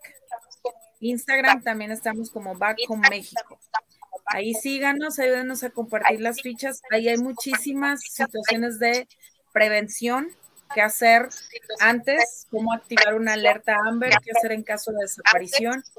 Y también tengan en cuenta que tenemos un equipo de psicólogas y un equipo legal que puede ayudarnos en cualquier situación. Igual si se encuentran en alguna situación de eh, que hay pensamientos impulsivos o ustedes detectan alguna situación que nos lleva o nos puede llevar a actitudes de suicidio, llámenos, estamos para servirles de verdad.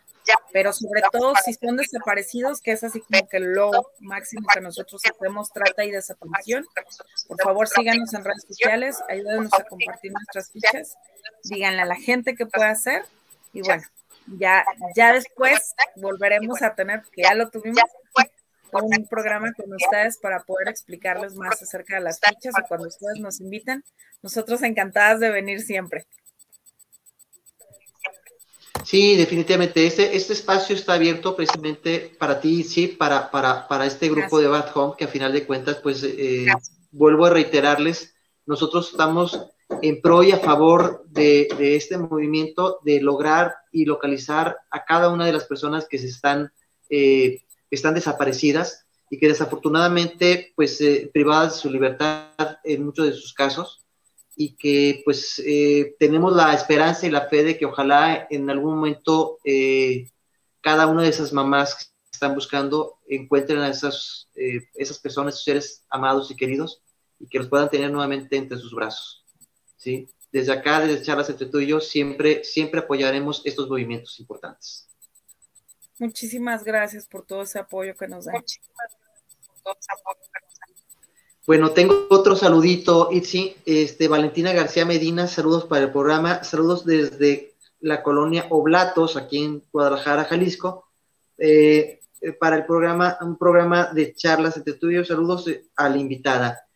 Te mandan muchos saludos, eh, Valentina García. Gracias. Saludos. Muchas gracias, Valentina. Y bueno, pues eh, seguimos tomando el tema eh, importantísimo, súper, pues difícil para muchos, complicado para, para, para, todos, el tema del suicidio, que al final de cuentas es algo que, que pues, uno u otras personas hemos tenido la desafortunadamente amigos, familia, conocidos que pues se han, han quedado precisamente, se han privado de su libertad, ellos mismos se han, se han, se han, se han eh, suicidado.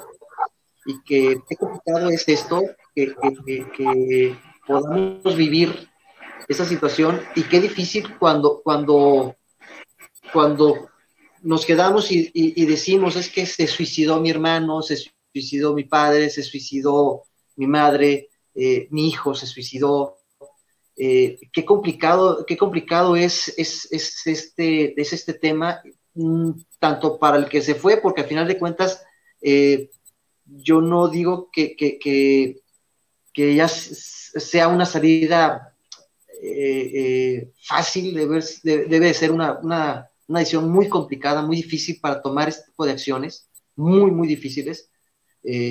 Uno de repente dice, ay, me corté, la, me corté y te arde.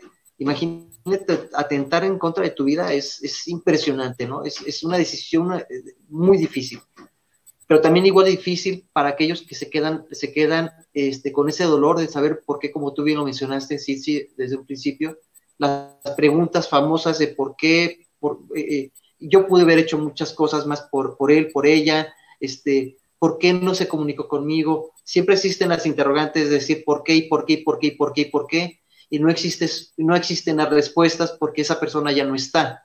Entonces, eh, eh, y más todavía cuando existe el, el, el, señalamiento de las personas que están alrededor de, y te dicen, es que se suicidó este perenganito tal, y, y, y, te ven como bicho raro, ¿no? Porque van a decir, pues es que si se suicidó el hermano, se va a suicidar el otro, ¿no?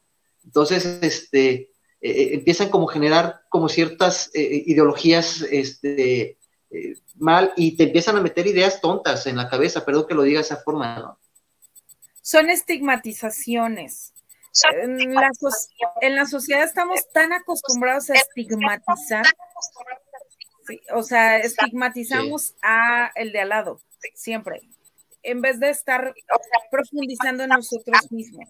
Aquí el sí. asunto es, si alguien se encuentra en esta situación de duelo, de estas preguntas de por qué lo hizo, hay que entender que muchas de las ocasiones, incluso la persona que, es, que cometió un acto suicida, simplemente quería salir de ahí. Normalmente, cuando sí. estamos en terapia con estas personas que han intentado, no lo han logrado, nos encontramos con que ellos dicen, es que me quiero salir de aquí. Cualquiera que sea la, el tipo de situación que estén viviendo, lo único que están buscando es salir de allí. Y llega un momento, como yo decía anteriormente, en que te copa tanto la situación emocional que es lo único en lo que puedes hacer. Salir de esa situación inmediatamente y por eso accionas. Accionas a cometer un suicidio. Pero hay que estar bien presentes y entender perfectamente que cuando alguien lo planea, hay, hay diversas situaciones. Hay algunos que son planeados y hay otros que no son planeados, que son en el momento, ¿sí? Son totalmente momentáneos. Los que son planeados casi siempre sí dejan una respuesta. Incluso hemos tenido, tuve un paciente, su hermano, él se suicidó pero les dejó, incluso hizo su testamento, la moto es para fulano, la casa es para mengano, entonces repartió y explicó. qué era lo que estaba pasando, yo ya no quiero vivir, ta, ta, ta, ta, Pero el asunto de esto es, hay, estos que lo planean nos dan chance. Y dejan una situación de todo en orden, saber por qué y ahí sí podemos tener un cierre y al menos se entiende un poco la situación de la persona que decide irse. Pero cuando son impetuosos, ahí es donde no se entiende. Pero, repito, si ustedes están en esta situación donde sienten o vienen estas preguntas, solamente recuerden que esta persona se sintió tan orillada en sus emociones que fue la. Y que muchas veces sentimos puede hacer algo, yo pude cambiar la situación, pero la realidad es que no estábamos listos o preparados para hacer un cambio allí no culpabilizarnos, eso es lo más importante, hay que ir a terapia para también poder tener estas herramientas de no culpabilizarme por lo que ha venido sucediendo.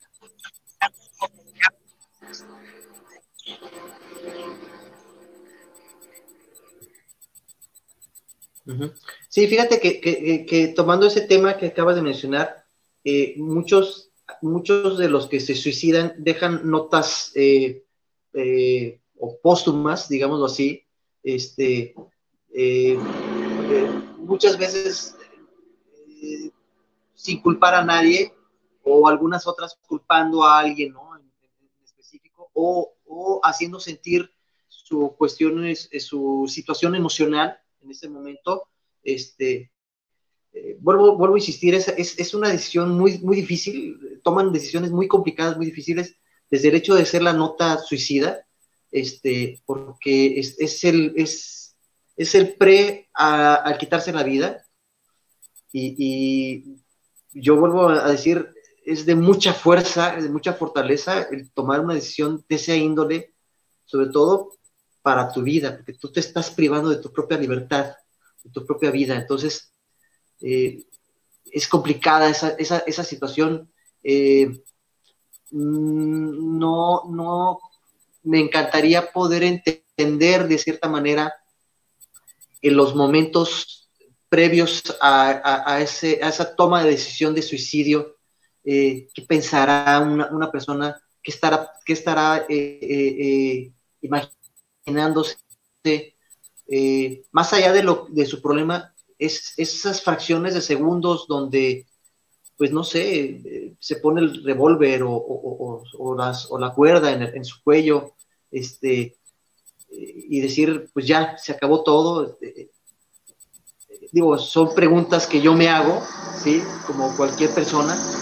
Qué complicado sería y qué complicado es, y cómo sería, cómo me encantaría conocer de cierta manera, no para juzgar, porque vuelvo a insistir, yo no soy quien para juzgar, pero sí me, me gustaría como para entender el por qué ese detonante de esos segundos, decir, bien puedo quitarme el revólver de la boca y no atentar en contra de mi vida, ¿no? Es la desesperanza. Totalmente es la desesperanza. O sea, ya no, ya no hay más enfoque. Totalmente es la desesperanza. Repitamos esta frase trillada, la esperanza es lo que muere al último, pues ya, ya no existe. Sí, o sea, probablemente ya quise intentar una cosa, otra cosa, otra cosa y ninguna me resultó. O no quise intentarlo también, ¿sí? Hay muchas situaciones. En México no tenemos la eutanasia como tal, pero también es una situación porque se ha llevado a que es un suicidio. Imaginémonos, por ejemplo, un enfermo terminal con muchísimo dolor, que normalmente cuando estamos en el hospital estos enfermos nos piden ya, por favor, o sea, de verdad ya no soporto el dolor. Mi cuerpo está tapado de dolor emocional y de dolor físico. De, ver a mi familia una y otra vez sufrir y sufrir y yo estoy aquí y nada más no me voy. Entonces sí, de verdad, hay pacientes terminales que, nos piden y que nos dicen, por favor, doctor, doctora, ya. Y, los, y los familiares dicen, no, o sea, ten esperanza, mira, vas a, pero hay situaciones cuando son terminales en las que sabemos que solamente estamos esperando el deceso. Pero es muy importante entender porque cada caso, cada situación es diferente, ¿sí? Como médico, sí te puedo decir, entiendo perfectamente a estas personas que el dolor ya fue demasiado.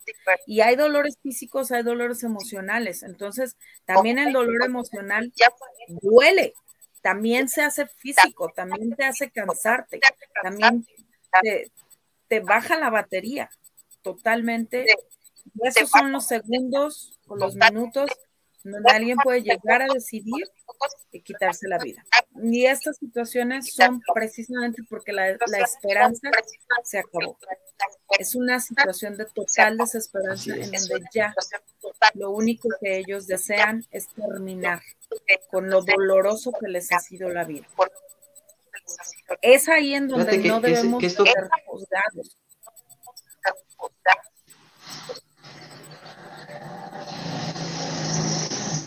Sí, me preguntabas algo. Fíjate que esto que acabas de mencionar de, de, de, de esas personas que, que, están enfermos con ya terminales, que nosotros como familiares pues nos aferramos a que sigan viviendo y, y no, no dimensionamos el dolor físico que están padeciendo este, eh, esas personas y nos aferramos a, a seguirlos teniendo eh, con vida por lo que te mencionaba, el famoso apego, ¿no? apego, decir, es que no quiero perderte físicamente, ¿no? Pero te están gritando, sabes que ya, ya, ya no puedo, o sea, estoy totalmente, ya, o sea, bien lo dijiste, es terminal, ¿sí? Y terminal es que es una fase totalmente, está, se está esperando el deceso de esa persona. ¿Para qué prolongarles? ¿Para qué prolongarles la vida si sabemos que esas personas no tienen, no tienen, no tienen la posibilidad de vivir? ¿Sí? Y nos aferramos, como bien lo dijiste hace un momento, buscamos apegarnos a la fe, pero la fe en ese momento ya no entra, la, la, fe, la fe se extingue en ese momento. ¿Por qué? Porque médicamente está esa persona desahuciada, literal. Entonces, si está desahuciada, por, por ende, no existe, no existe, desafortunadamente, como bien lo dijiste, no existe todavía la ley para poder decir, ¿sabes qué? Lo desconecto y se acabó, ¿no? Eh, eh, los médicos, su, su, eh, su, misión es salvar vidas, ¿sí? No desconectar vidas. Sí, pero sí, sí hay situaciones en las que es tan extremo el dolor que créeme que los pacientes supliquen. Y ahí es donde entra esta ética que hemos venido por años discutiendo en el permitimos o no lo permitimos, pero cada, repito nuevamente, cada situación es diferente. Cada situación hay gente que sí tiene la, la fuerza para decirle voy a seguir o se la aguanta el dolor y hay personas que están en una situación tan dolorosa. Sí, escuchaba una de las pacientes que tenía yo con cáncer y así es que me está quemando todo por dentro. Entonces yo me pregunté a mí misma, o sea, si yo sintiera que me quema el cuerpo, sí, sí querría, ya, ya, hasta allí llegamos. Entonces, el asunto de todas estas situaciones de la estigmatización es porque no nos ponemos a escuchar a la otra persona. Volvemos al diálogo, ¿no? O sea, todo, todo, todo es un diálogo. Si tú tienes una idea y yo tengo otra, que son opuestas, que son totalmente distantes, si nosotros lo platicamos, podemos llegar a la misma situación del acuerdo y a decir, ¿sabes qué? Sí, los dos tenemos razón, yo en mi punto de vista y tú en el tuyo, porque tú lo estás viendo desde tu trinchera, desde tu espejo y yo desde el mío. Y mi vida y tu vida son diferentes. Entonces, ¿por qué? Hay gente que dice, ya, ya no lo, ya no lo recuperen, o sea, ya no hagan ninguna situación en el hospital de recuperar su vida, no le den este, los auxilios de supervivencia y entonces se respeta. Pero el asunto es que necesitamos entender que la otra persona es diferente a mí, que la otra persona siente diferente a mí, que la otra persona acciona diferente a mí. Entonces, volver al diálogo. Si seguimos dialogando entre nosotros, vamos a poder arreglar o ayudar a otras personas a que puedan tener una vida más pacífica y nosotros mismos tener una vida más pacífica. Y quitarnos todas estas estigmas que tenemos de es que se suicidó, o es que es fulano, o es que estaba enfermo, o es que estaba mal, tenía deudas, bla, bla, bla, bla, bla. Son muchísimas estigmatizaciones que hacemos para la gente que no deberíamos de hacer. Mejor acerquémonos en una forma prudente, en una forma respetuosa, positiva a estas personas y ofrezcamos una ayuda realmente Sí, totalmente de acuerdo y sí creo que creo que eh, acaba de decir algo muy muy real. Hay que hay que tener la empatía con esas personas que de alguna forma, pues eh, desafortunadamente, eh, pues son los familiares que quedan que quedan este y, y lo señalamos o lo señalan y que hay que generar conciencia de que, pues, si sucedió una tragedia como esa, pues eh, no fue, no fue una decisión tomada este, a la ligera, porque creo que un suicida toma, esto lo viene tomando desde mucho tiempo anterior, atrás, con la finalidad de, quitarse la vida. No es una decisión de decir, hoy, hoy, hoy me levanté con las ganas de suicidarme, ¿no? Y me voy a suicidar ahorita, ¿no? Creo que, creo que es un tema, es un tema que lo, lo, vienen, lo vienen fraguando desde hace mucho tiempo, porque, porque a lo mejor eh, no, no, ven, no ven una salida, por más que, que, estén buscándola, no la encuentran. Y es, su salida es precisamente esa, ¿no? Quitarse ya de, esa, de, ese problema y quitarse la vida, ¿no? Pero son, es, lleva un tiempo, lleva un, un proceso y, eso, y no sé qué tanto proceso sea. Absolutamente. Mira, déjame te digo cifras. Aquí en México en el 2021 se observaron 8.447 suicidios consumados. Esta tasa nos habla del 6.2% de hombres y por cada 100.000 habitantes. De esto, la concurrencia fue más alta en jóvenes de 18 a 29 años. Chihuahua es el estado con mayor cantidad de suicidios, mientras que Guerrero es la más baja del país. El dato importante aquí es que por cada suicidio consumado, al menos hubo 20 intentos suicidios de suicidio no letales. Es decir, de un suicidio consumado, hubo 20 intentos anteriores de consumarlo que no fueron letales. Pudo ser una cosa, pudo ser otra cosa, intentos, intentos, intentos, hasta que lo consume. El Instituto Mexicano de Seguridad del Seguro Social nos brinda atención médica y telefónica. Y hay un número 800 que ustedes pueden entrar ahí a la línea de suicidio del IMSS. Pero el asunto es eso, los números nos dicen que es altísima la tasa y esto, bueno, 2021 fue antes de que comenzara lo que bien decías, la pandemia, que nos trajo a una situación muy, muy ríspida emocionalmente a todos, en donde subieron exponencialmente los números de suicidio. Exponencialmente increíble, porque de hecho inclusive creo que creo que ah, fue fue y es el año más más complicado porque pues no nada más para los padres de familia, digo, para todos, este, el encierro, el, no poder tener a sus seres queridos, las, los, adultos mayores, que también hubo suicidios por adultos mayores, este, hubo suicidios de menores por el encierro, hubo suicidios de padres de familias que ya no podían, no sabían cómo hacerle para poder mantener a los hijos sin trabajo, sin dinero, sin nada. Eh, eh, esas madres también que dijeron, ¿sabes qué? Bien, bien pusiste el ejemplo de esa mamá que se quería suicidar con su hijita porque no tiene para darle comer. Este, ¿Cuántos casos no sabemos? ¿Cuántos casos no se han, no se han eh, exteriorizado?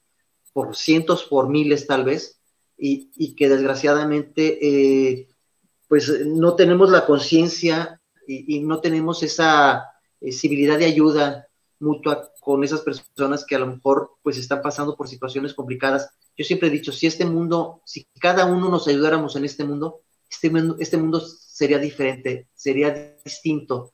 porque no existiría el suicidio, porque no existiría eh, este, lo que pasa en la asociación que ustedes encabezan, eh, desaparecidos, no existiría la violencia, no existirían muchas cosas si todos aportáramos y nos ayudáramos entre sí. Desafortunadamente somos seres egoístas, somos seres que de alguna forma vemos por sí mismos y no vemos por los demás, desgraciadamente. Pero siempre, siempre, siempre tenemos la, esperanza, aquellos que de alguna forma, en mi caso muy personal, siempre busco la esperanza de, que encontrarme a alguien como yo, que queremos ayudar a los demás, al prójimo, a, alguien que de alguna manera quieras, quiera aportar un poco, pues qué bonito, ¿no? Porque, porque cuando menos estás dejando una semilla en alguien que a lo mejor pues sí le sirvió y ojalá esa semilla pueda germinar en otra persona, ¿no? Entonces, pero al final de cuentas pues trata uno de ser pues auténtico y trata uno de ayudar a la gente y trata de ser uno lo, lo, mejor posible en esta vida, ¿no? En este mundo, porque así nos tocó vivir. Pero deberíamos de, intentar ayudarnos eh, uno, uno al otro. Es, yo siempre he dicho, si tú estás dando por una situación económica, tienes una comunidad que, que, si esa comunidad se apoyaran, decir, sabes que no me quita nada darte 10 pesos, y si cada uno damos 10 pesos, a lo mejor le damos de comer a esa familia, y a lo mejor esa familia va a decir, sabes qué, eh, gracias, gracias a esta ayuda, mi marido existe, mi marido está, mi marido no se quitó la vida, ¿me explico? Eh, eh, si existiera la conciencia, ¿no? Sí, la línea de ayuda es eh, súper facilísima. 800 911 2000. Esa es la línea de ayuda. Entonces, como dices tú, si, si ya lo vimos y existe la conciencia, llamen inmediatamente. Y ahí siempre va a haber una persona que les ayude a que ustedes puedan eh, ser escuchados. La tasa de suicidio es tan alta que el INEGI nos dice que aquí en México es la segunda causa de muerte en México. Después de la diabetes es el suicidio. Imagínense qué números tan terribles tenemos de tasas de suicidio. Entonces, hay que, hay que hacer algo cuando veamos a alguien. Y sobre todo, Ipsi, vuelvo, vuelvo a insistir, eh, eh, tengamos la conciencia de poder aportar y ayudar a quienes realmente están necesitando de nuestra ayuda eh, tengamos los oídos más abiertos de lo normal para aquellos que nos están gritando en silencio, ¿no? Porque son gritos en silencio que a lo mejor no percibimos, pero son, son, son gritos de ayuda. Aquí estoy, ¿sí? Eh, eh, pónganme atención. Y sobre todo los jóvenes, los niños, sobre todo que a veces los niños, nosotros papás nos, nos, metemos en nuestros propios problemas y no vemos a, a, nuestros hijos que también tienen sus problemas, como tú lo dijiste, hay bullying, dentro de su, de su escuela y decimos, ay, rómpele la cara al chiquillo, el que te está diciendo esto. O sea, es, es gestionar violencia, ¿no? O generarle violencia, ¿no? Entonces, este, no se trata de, de, ser violencia, o sea, decir, pégale al otro niño para que te deje de estar molestando, ¿no? Porque entonces lo que estás haciendo es propiciarle algo a ese, ese hijo, pero cuando sea adolescente va a ser un niño vándalo, porque va a decir, como mi papá me dijo, pégale, pues le voy a estar pegando a quien se, a quien se le pegue la gana, ¿no? Comunicación asertiva nuevamente, cómo decimos las cosas, ¿no? O sea, y como bien dices, mira, la tasa de los, de los chicos, los adolescentes de 12 a 24 años, ahí te va la estadística. El registro para el 2009, 60 suicidios, 2019, perdón. 60 suicidios de 10 a 14 años, 9 de 15 a 25 y 51 suicidios a partir de los 25. Pues estamos hablando 60 suicidios de pubertad en etapa, en etapa de 10 a 14 años. es impresionante el foco rojo que tenemos aquí de los papás. No estamos poniendo atención y no estoy culpabilizando a nadie. Perdón si alguien lo toma así, no es de esa forma.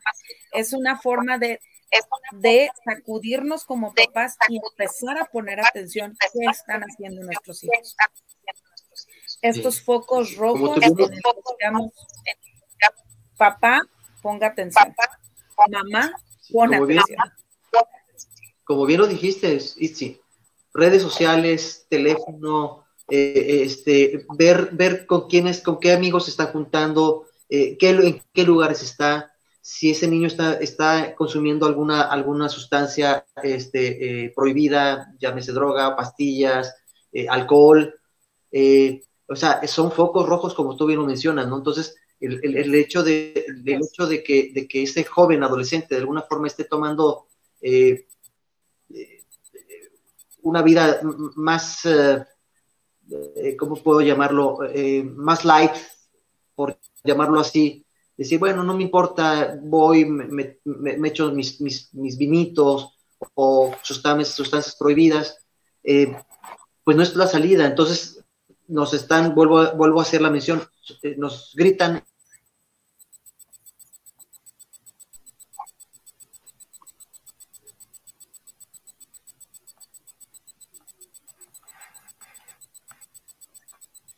está un poquito así como que mala la señal, digo, vuelvo, vuelvo a hacer este, esto, entonces a final de cuentas es complicado la situación que estamos prevaleciendo ahorita, como bien lo dijo Itzi, este, en la actualidad eh, la, tasa, la tasa de suicidios es muy alta, jóvenes, este, y que pues pongamos atención en esto, ¿no? Eh, tengamos un poquito más de conciencia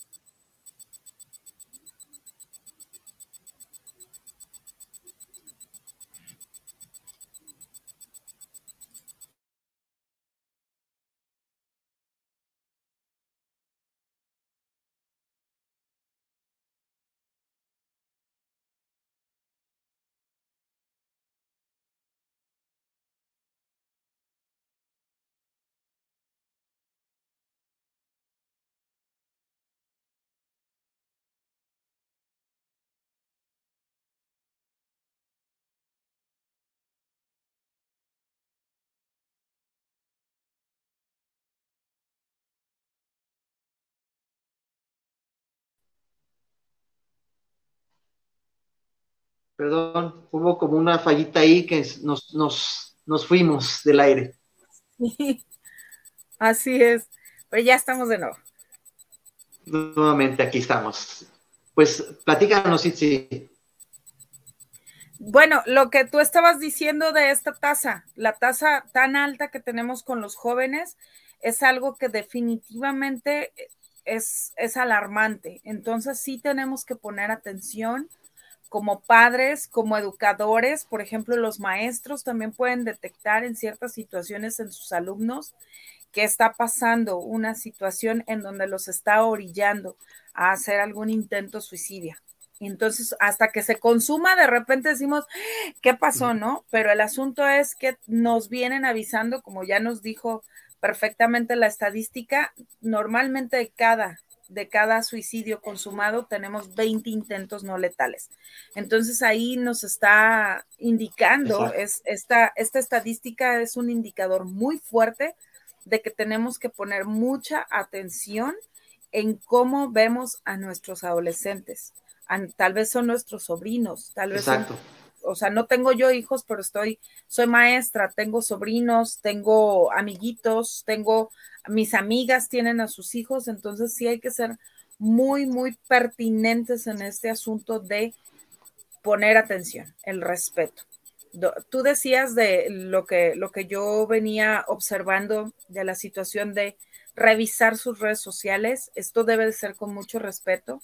Entonces les invito nuevamente, papás, mamás, educadores, tíos, que les interese tener una comunicación asertiva, acérquense a un psicólogo, a un terapeuta que sea especialista en comunicación asertiva, para que si ustedes denotan estas situaciones de focos rojos en las personas a su alrededor o en los chicos, que ya vemos que la tasa es muy alta en los adolescentes y en los, y en los este, prepúberes, hay que tener mucho cuidado cómo nos acercamos a ellos y cómo abrimos el diálogo hacia ellos, porque de eso depende muchísimo que ellos se abran en diálogo hacia nosotros, que es lo más importante, poder hacer una apertura de diálogo correcta.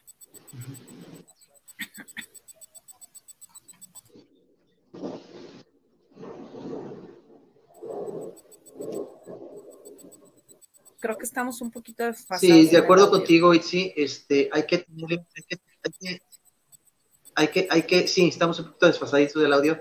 Eh, aquí la intención más que todo, bien lo dijiste, Itzi, es, es eh, tener un poquito de, eh, escuchar a, nuestros hijos, mencionaste algo increíblemente cierto, los educadores, los maestros, los maestros tienen mucho que ver, sobre todo para con nuestros hijos, porque mucha parte del, día se la pasan en el colegio los hijos, en la escuela, estudiando, y pues eh, le delegamos la responsabilidad al, maestro o a los maestros en la custodia de nuestros hijos. Entonces ellos también de alguna forma tienen que tener esa comunicación con nosotros para decir, oiga, eh, está sucediendo esto con su hijo, eh, agresividad, este, falta de atención, bajas notas, en fin, intercambiar diálogo entre, entre maestros y padres para de alguna forma entender a ese menor y de alguna forma pues darle ese cauce necesario para que ese menor pues no llegue a, tomar decisiones eh, fatales, ¿no? Como el suicidio, ¿no? Porque al final de cuentas pues la idea es que eh, evitemos a toda costa que un joven, un niño, tome decisiones eh, que no son las propias y que de alguna forma pues existen salidas, ¿no? Porque pues la única, la única preocupación de un adolescente o de un joven pues es estudiar, ¿sí? Este, todo lo demás, pues es, es, es son causas, causas eh, dentro del seno familiar que a lo mejor pues este, les puede generar conflictos. La separación de padres también es otro conflicto que existe. El hecho de que se conflictúan los hijos por decir es que mi papá y mi mamá están separados, eh, pero no me entiendo con mi mamá y no me entiendo con mi papá y que los dos me regañan. Entonces les generamos un conflicto también a los jóvenes. Cuando existen padres separados, y tienen esa, esa conexión. Entonces el joven es como la pelotita del ping pong, ¿no? Es el que va y viene, va y viene, y va y viene, pero ni siquiera no, se sabe cuál es la ubicación de ese joven, ¿no? De ese adolescente, y que desgraciadamente, pues, eh, eh, por culpa nuestra, de los padres, los orillamos a que tomen decisiones, eh, pues, en contra de su propia vida, ¿no? Sí, fíjate que algunas señales de alerta, ahorita que estás diciendo esto, es importante decirles a los papás. Aquí vienen señales de alerta, ¿no? Cambios de estado de ánimo. Estamos viendo que el hijo de repente, o la hija está cambiando su estado de ánimo de una forma muy constante. Ojo, si pasa una sola de estas situaciones, acérquense, pregunten, hay que revisar. Pero si están pasando tres o más de, de estas señales de alerta, inmediatamente por favor busquen asistencia médica, o sea, asistencia psicológica y psiquiátrica, que son, son diferentes, tienen que ir de la mano en estos asuntos. Cuando vemos en nuestros hijos jornadas irregulares o trastornos del sueño, esto no quiere decir que a veces los chicos tengamos en cuenta que se desvelan en las redes sociales y entonces en la mañana no se pueden despertar. Más bien si vemos que sus jornadas de sueño son muchas todo el día, llegan de la escuela y se acuestan a dormir, duermen toda la tarde, toda la noche y luego se levantan con sueño, esta es una jornada irregular de sueño, ¿sí? No, no es solamente, ah, se desveló, porque nosotros, bueno, tenemos trabajo, nos dormimos y no nos damos cuenta que ellos hasta las 4 de la mañana, 5 de la mañana están en redes sociales. Es obvio que en la mañana les cuesta muchísimo trabajo levantarse. Eso no sería un indicador. El indicador sería si de verdad estamos viendo jornadas irregulares de sueño. Episodios de ansiedad o de depresión. Aquí nuevamente hay que acercarnos a algún especialista para que nos diga cuáles son, cuáles pueden ser estos episodios de ansiedad o de depresión. Autoagresiones, lo que ya hablábamos del cutting, que es, eso es mm, como lo más tradicional, lo más eh, normal, si lo puedo decir así, que podemos ver ¿no? Como terapeutas en, este tipo de situaciones. Cambios radicales en la alimentación. Este es súper, súper básico. Dejan de comer.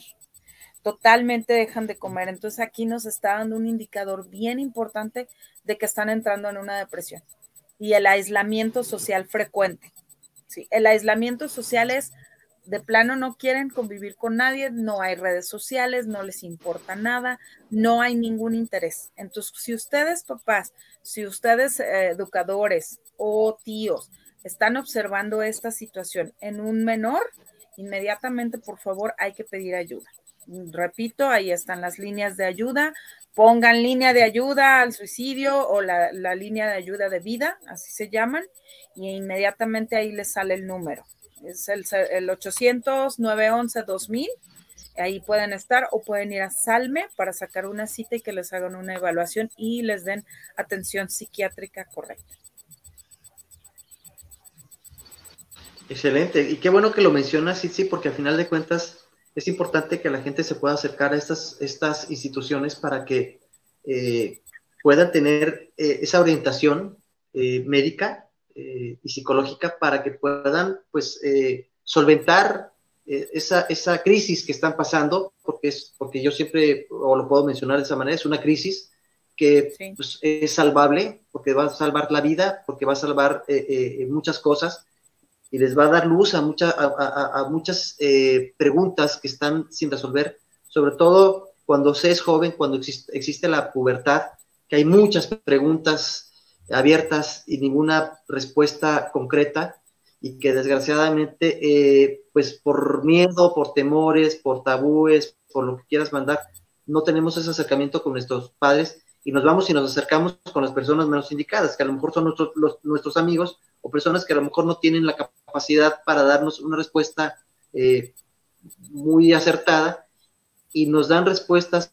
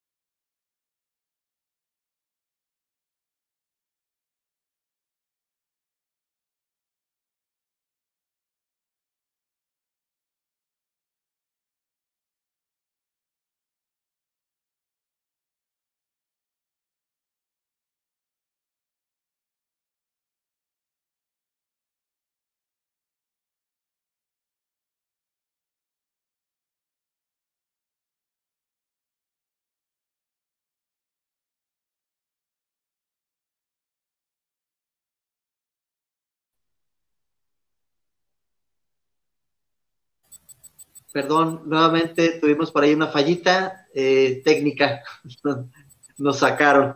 Pero bueno, seguimos, seguimos en el tema. Una disculpa para todos. Eh, son cosas que son ajenas a nuestra, eh, pues totalmente ajeno a nuestro, a nuestro entorno, pero bueno, aquí estamos nuevamente. Y bueno, tomando el tema nuevamente, Itzi, pues sí quede complicado, ¿no? Sobre todo para los jóvenes, ¿no? Esos adolescentes que no tienen tienen muchas preguntas y pocas respuestas, ¿no? Acérquense, si están en esta situación, si son jóvenes. ¿Me escuchas, sí, Creo que por ahí también tenemos un problemita con Itzi. Bueno, pero la idea es esa, ¿no? Que de alguna forma sí acudamos a esos centros de ayuda, a esas personas, a esas eh, áreas donde nos pueden dar esta... Bien,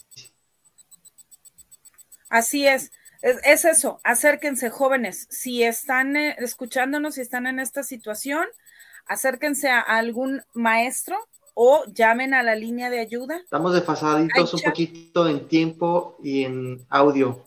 No te escucho, no sé si tú me escuchas a mí. Sí.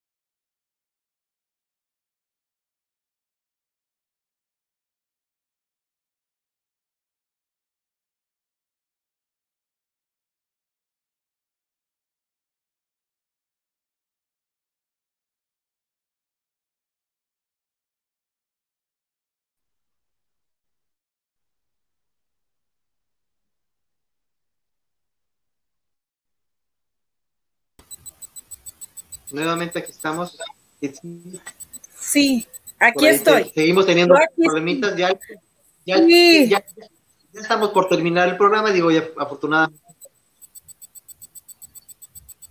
Acérquense, acérquense a las líneas de ayuda, a los grupos de ayuda. Hay chat.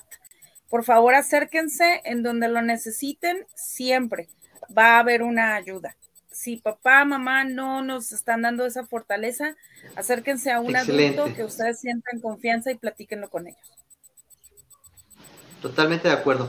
Pues, Itzi, eh, pues el tiempo se nos termina ya. Este, pues eh, eh, ya te agradeciendo siempre tu asistencia. Muchas gracias por estar el día de, hoy con nosotros, por darnos esta plática tan bonita, tan clara, pues a, mí me encanta el hecho de, tenerte aquí con, nosotros. Mónica, Mónica y tu servidor siempre estaremos agradecidos con, por tu, con tu participación. Es una mujer muy profesional. Gracias. Y claro, y si tienen alguna duda respecto a esto, también acérquense con ella, con, con, con Itzi Solano, es profesional, es una psicóloga que también de alguna forma les, les pueda orientar y les pueda ayudar. Jóvenes y no tan jóvenes también lo pueden hacer para que de alguna forma pues, eh, eh, tengan esta eh, posibilidad de resolver algún problema este, y que podamos evitar esta tragedia que es un suicidio, ¿no? Así es, acérquense. Es mis redes sociales, estoy como Itzi Solano, me pueden mandar ahí un mensaje o a mi WhatsApp que es 33 12 33 72 24 y ahí estoy para servirles. Muchas gracias por la invitación. Un abrazo, Miguel, y un abrazo para Moni. Perfecto. Pues sí, sí, te agradezco mucho. Les agradecemos mucho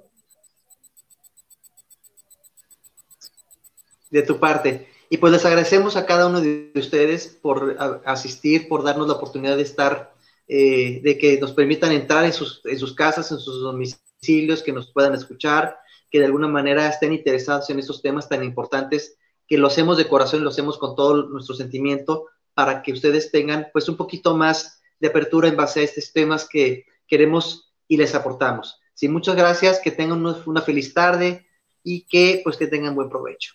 No se os olvide, por favor, redes sociales, denos like, por favor, síganos siguiéndonos y muchas gracias a ti, sí, te agradezco muchísimo. Que tengas una feliz tarde. Gracias.